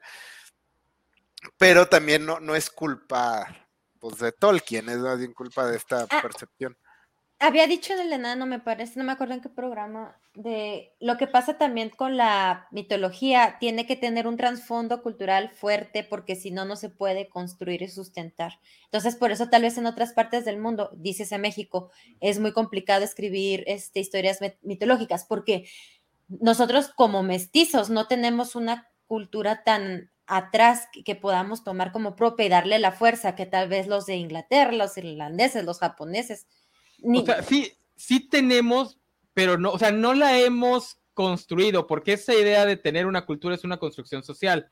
Los británicos la han construido durante siglos, porque si te pones a estudiar la historia de Britania, dices, güey, como por qué idolatran a Arturo y a Robin Hood cuando ambos son mitos que crearon los celtas cuando los anglosajones empezaron a invadir.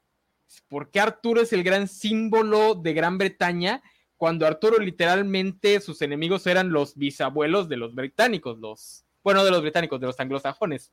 Pero bueno, pues porque así se construyen las culturas. Nosotros no tenemos eso, todavía no hemos construido esta, este pasado cultural que de verdad tenga raíces con nuestro día a día. Y es por eso que a nosotros se nos había difícil escribir una historia de fantasía, porque la historia de fantasía sí requiere que tengas este pasado glorioso.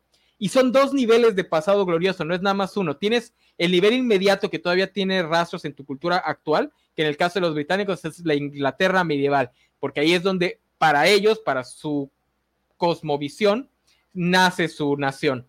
Pero tienes el pasado de Roma como precedente. Nosotros todavía no tenemos eso. Lo intentaron hacer en el siglo XX con, el, con los aztecas y los mayas, pero si no vives en el centro y si no vives en la península, aztecas y mayas hablan muy poco de ti. Este, yo por eso planteo que sería más fácil que partieran de la revolución y que a los aztecas y los mayas los usaran como se usa Roma. Pero bueno, esa es otra cosa. Y les recomiendo buscar los comentarios de China Mabel porque también les sirven justamente para empezar a ver la fantasía como esto es el género nostálgico, es el género de mirar hacia atrás, de pensar en un pasado glorioso, romántico, porque si bien existen otros, o sea, equivalentes idénticos a la fantasía medievalista, literalmente idénticos, también son problemáticos en el mismo sentido. Los japoneses maman su era Edo por las mismas razones que los occidentales maman el medievo, los chinos adoran la época de los tres reinos por las mismas razones, porque eran sociedades feudales donde tenías un rey. Y me imagino que a nuestros cerebros de mono les gusta la idea de tener un líder y que ese líder sea más bueno que el pan remojado en rompope y por eso nos gusta tanto la idea de estas sociedades pasadas que, ay, si tan solo hubiésemos tenido un rey puro y noble, hubiésemos, hubiese sido todo perfecto. Los europeos lo tienen con el medievo, los chinos con los tres reinos, los japoneses con la era Edo, que es el más extraño porque la era Edo, el emperador no era, pues era un idiota que nada más era manipulado por los shogunes y los, este, se me olvidó el nombre de la otra, de la otra, el otro tipo de funcionario. Es el que se aleja un poquito más, pero es básicamente lo mismo. Porque China Meville es extremadamente socialista. Entonces, una de las razones por las que odia a Tolkien es porque Tolkien adoraba la idea del líder, no nada más monárquico, sino la idea del líder individual que si él es bueno, la sociedad va a ser buena. Entonces sí les recomiendo. ¿Qué pasó? Es que es parte de lo que ayuda a que conecte tanto, que es, o sea, son soluciones sencillas. O sea, es una, exactamente, ¿cuál es el problema? Que el que está en el trono es una mala persona. ¿Cuál es la solución? Por una buena persona en el trono. No es que el sistema esté ya jodido y que la idea de un rey bueno sea inherentemente absurda, porque no puede haber un rey bueno. Entonces, son soluciones sencillas. O sea, Y por eso gusta tanto, y creo que por eso también eh, las deconstrucciones, que nuevamente, esa, idea de que la fantasía es el género, este iba a decir retrograda, pero esa no es la palabra, pero nostálgico.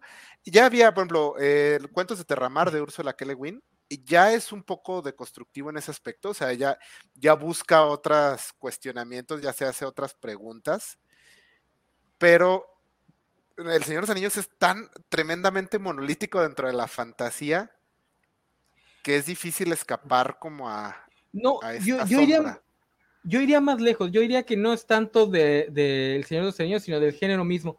China Meville tiene historias de fantasía que según él mm, se alejan por completo, no las he leído, el, abstract de, las novelas te pinta cosas bien raras, este, y no las he encontrado, además son difíciles de encontrarlas.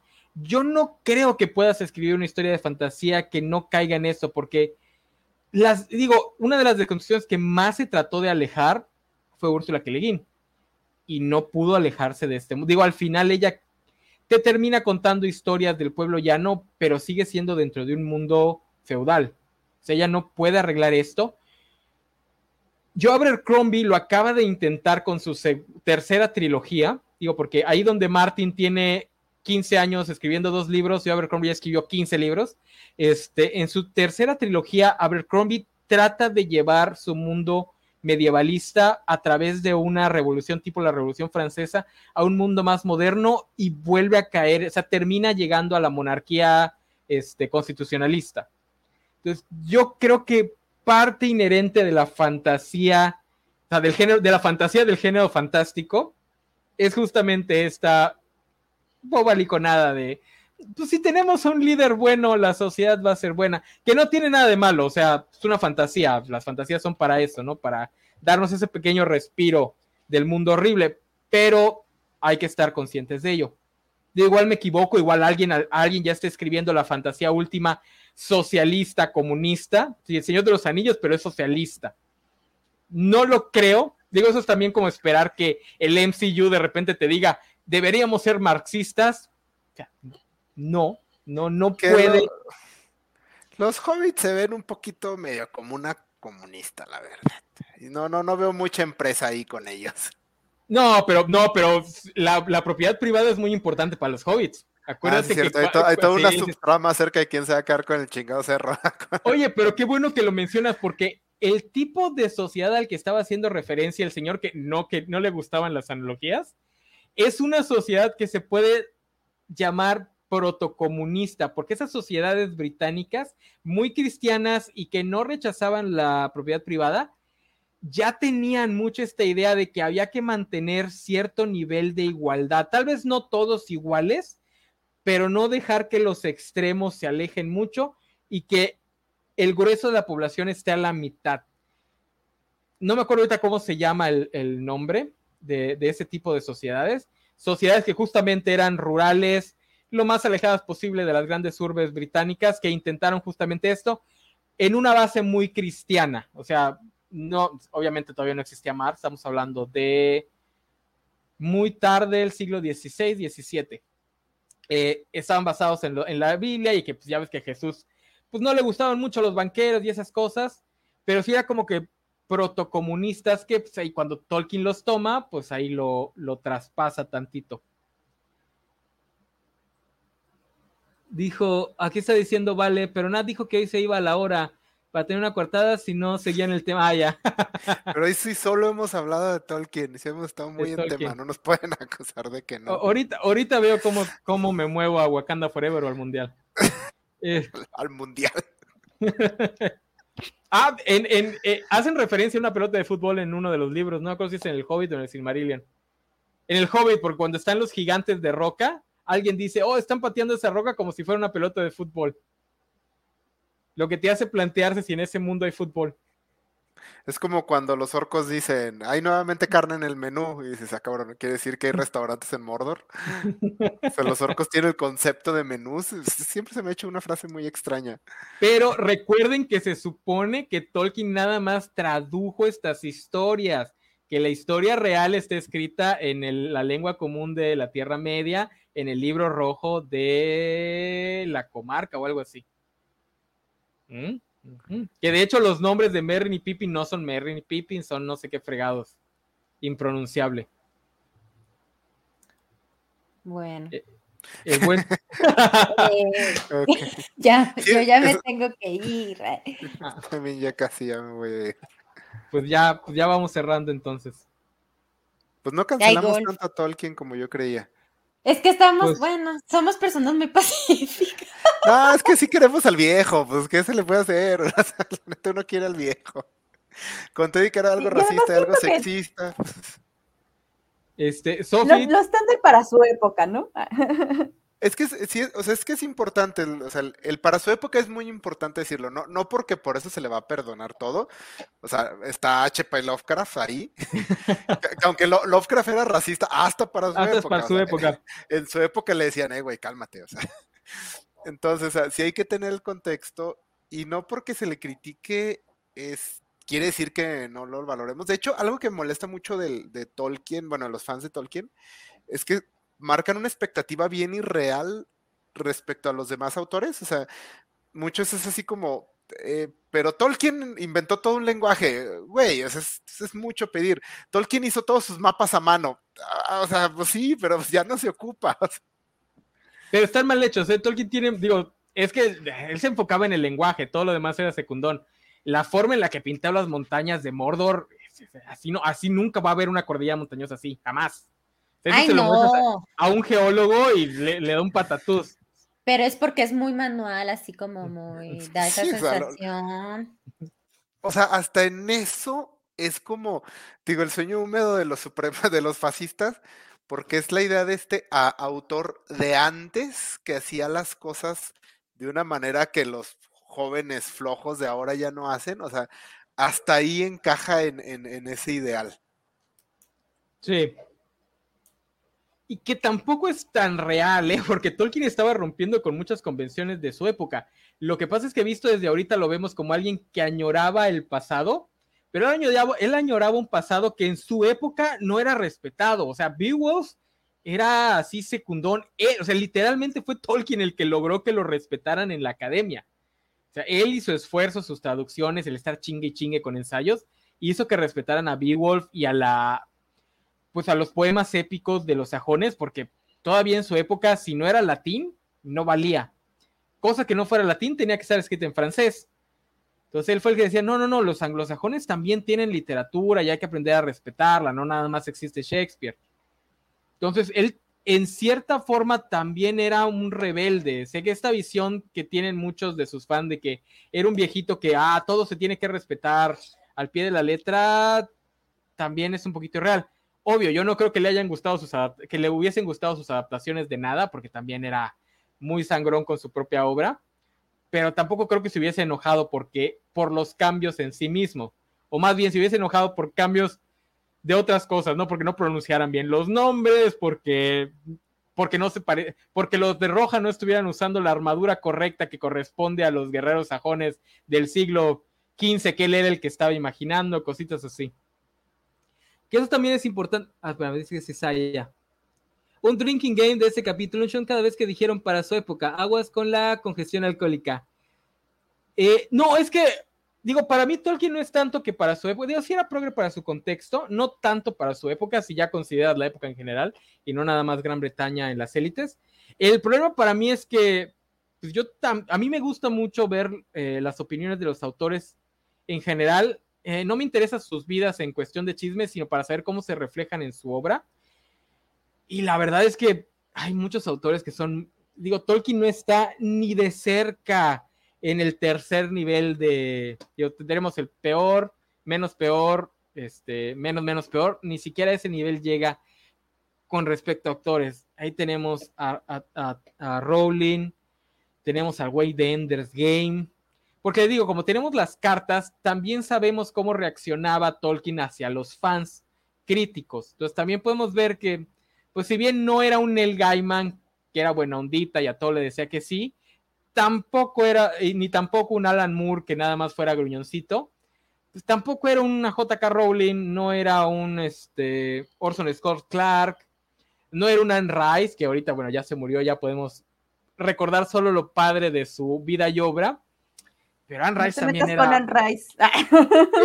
Digo, el, no rant Rice. el rant que lanzó cuando, cuando castearon a Tom Cruise y estuvo así de, güey, es Tom Por- Cruise. Bueno, bueno, ese no me Es que no, es que, es que cuando castearon a Tom Cruise como Lestat fue así de no, no se parece nada a mi personaje, ¿cómo se atreven? Y tenía razón. Pero, pero, pero nadie le llega a Tom, al Lestat de Tom Cruise. O sea, yo sé que el, el de la serie, por ejemplo, y el de La Reina de los Condenados se parecen mucho más al, al Lestat de la novela. Pero Dios, que nos traigan a Tom Cruise otra vez. Es que hay que vender. También eso hay que verlo. No, no, no, y, y- y que sea un buen actor. O sea, digo, pues sí se podrá parecer mucho físicamente, pero si es un mal actor no nos sirve de nada. Yo voy a volver a ver esa película, por cierto. Ah, es una peliculaza, es una peliculaza. Mejor lean La Estat del Vampiro. Gracias, bye. También. Ah, es que Sofía es muy fan del Stat, no le gusta que lo pinten como el villano, y a mí me gusta el Stat villano. Porque mi bebé no hizo nada. Así, el meme ese que tiene el diablito así, mi bebé no hizo nada, ¿sí? No hizo nada malo. Lestat no hizo nada mal. Deberías leer Sí. Berserk, te que- quedarías bastante en el fandom de Berserk. Que el otro día, el otro día estaba viendo que se supone que deberíamos haber odiado a Damon en, en la Casa del Dragón. Que, que esa era la intención. Que Pues, la tío, neta. depende, depende mucho de tu fetiche específico del capítulo. No, que lo debíamos haber odiado. ah, no. Ah, Porque la, la- guapo. la- la- una de las escritoras sí lo odiaba. O sea, sí se nota que lo odiaba. Es Sí, más, estoy, de- estoy segura que ella metió la, la escena del ahorcamiento. Estoy segura. Pero bueno, entonces también por eso es que es, es difícil hablar mal de Tolkien porque recuerdas a los demás y dices, ah, la verdad, digo, si todos fueran un poquito más como Tolkien, sería, sería un mejor lugar el fandom. Eh, digo, obviamente él no vivió en la época actual, o sea, él le llegaba una carta, no sé, cada mes. Digo, a ver cómo reaccionaba a estar en Twitter. ¿Quién sabe cómo se hubiera puesto? Sí, sí, sí. Sí, porque también hay que entender, o sea, eran cartas, le daba tiempo de pensar, digo, igual y mentaba madres cuando la leía y ya a la hora de escribir ya lo rebajaba.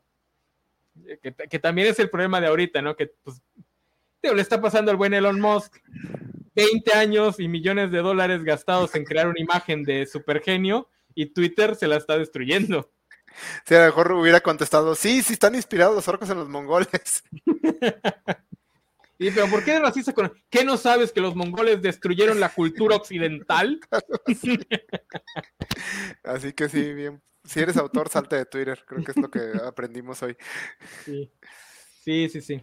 Pero bueno, entonces, eh, iba a decir palabras finales, pero ni que los fueran a, ni que los fueran a ejecutar. Este, come- comentarios finales, este, Sofi, ¿tú quieres cancelar algo de Tolkien así en específico? Ah, vamos a terminar con eso. ¿Qué de plano no les gusta de Tolkien? Que no sea Tom Bombadil, por favor. ¿Qué de plano no les gusta de Tolkien? ¿Qué de plano sí les gustaría que la Me gente siento olvidara? cancelado.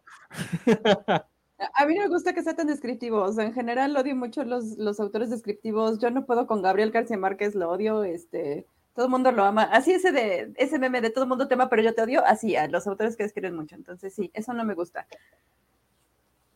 Y ya creo que vamos a estar en el programa de la Revolución, que va a estar aquí en Cobachando. No sé ni qué día va a Eh. ser, entonces pues ahí nos estamos viendo. Ok.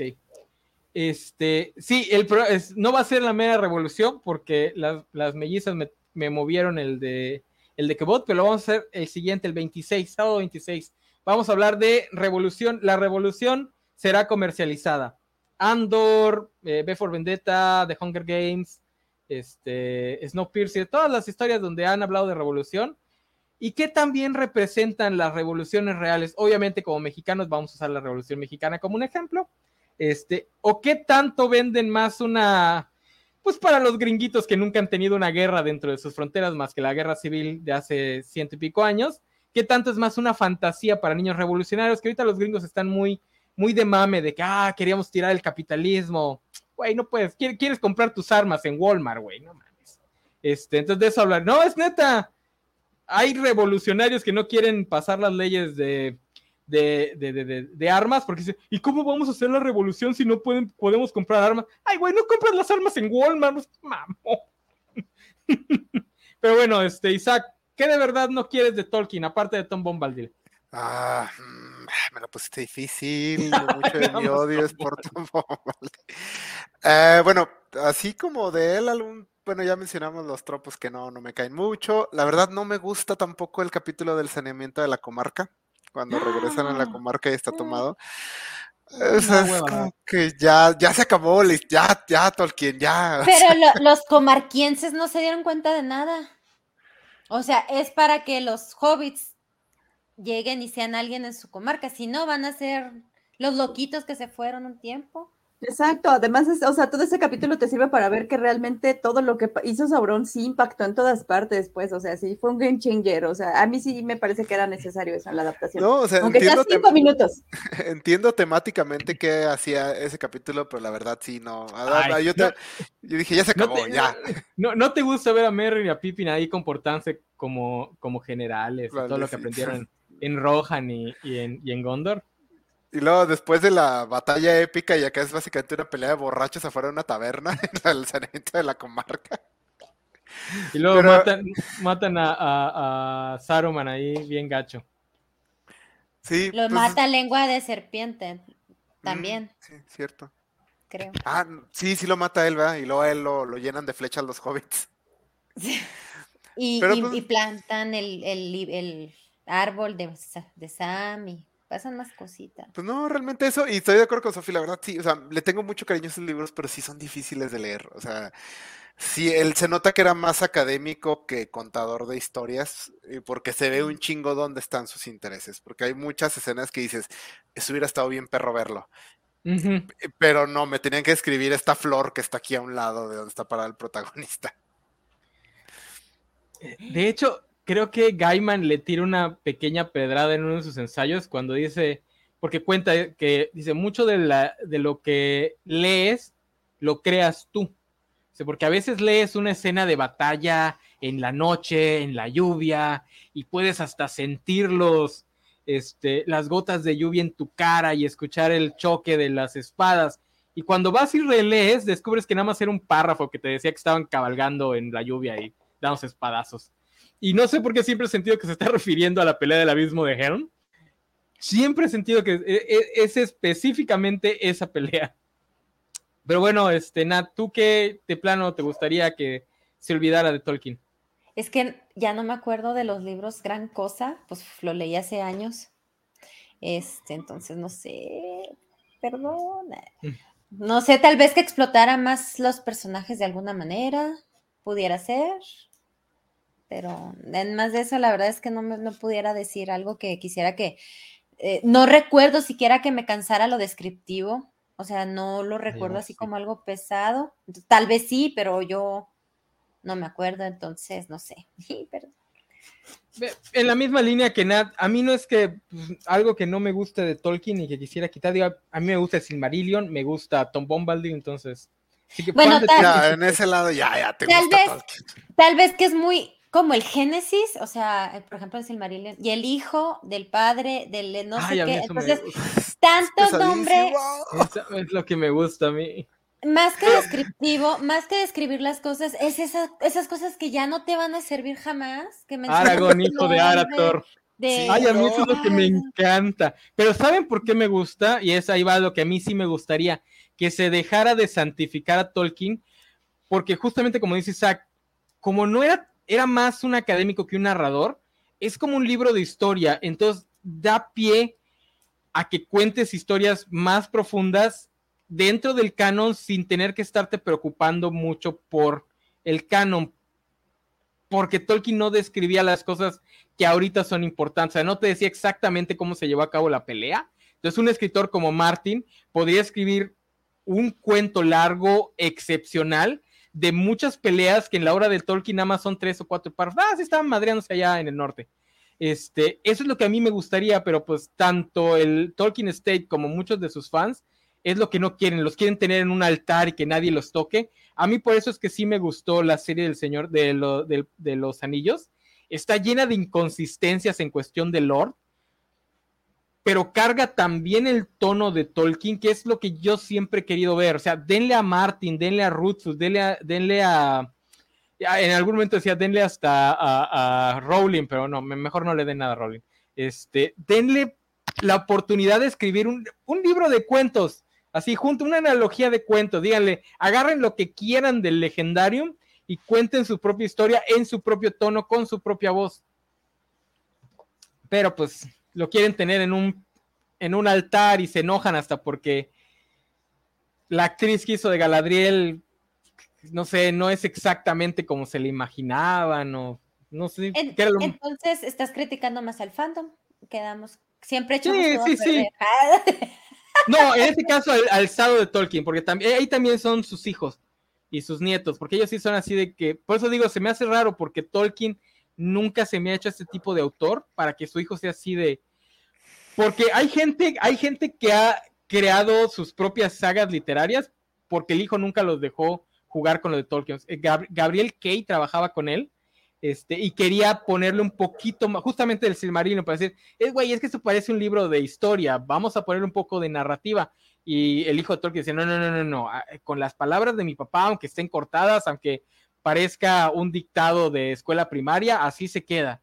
Entonces ya lo mandó a la chingada y se fue a hacer sus propias novelas. Entonces sí, como que los hijos de Tolkien de repente son bien, bien raros. Digo, la serie tiene problemas justo por eso, yo creo que la gente detrás de ella tenía talento a pesar de que no tuvieran experiencia. Si no hubiesen sido por las trabas bien estúpidas que tenían con respecto a lo que podían usar y lo que no podían usar, hubiesen podido hacer algo muchísimo mejor. Pero pues el estado de Tolkien es bien ojete. Pero ya se van a morir, así que ya. Ya podemos hacer, ya podemos hacer nuestros fanfics de Aragorn y Legolas canon. Con más furros y más Con más fe, sí, sí, sí, sí, furros a montón. Digo, la segunda, la segunda temporada nos promete llevarnos a Run, que de Run sí no escribió casi nada Tolkien, entonces ahí sí ya se van a poder deschongar. este nos está diciendo Jorge Arturo Aguilar López, vamos a hablar de madera espiritista. Y bueno, Jorge Arturo, ¿crees que vamos a mencionar la Revolución Mexicana y no vamos a hablar de eso? Por favor, vamos a hablar de eso, de la supuesta homosexualidad de Zapata. Este, pero bueno, ya vámonos yendo. Gracias por estar aquí. En la próxima semana, a menos que algo cambie mucho, voy a hablar este, de otra saga. Hablando de Patrick Rustus, vamos a hablar de Crónicas de un asesino de reyes. De, de los dos libros que están impresos de esa trilogía que nunca se va a acabar. Este, vienen las mellizas, viene ese Mixley, y aquí vamos a estar hablando de otra saga de fantasía, esta del 2016, ya nos acercamos más a la modernidad. Gracias por haber estado aquí, Isaac, Nat, Sophie. Gracias a todos los que estuvieron viendo y comentando. Disculpe si no leímos los comentarios. Bye bye.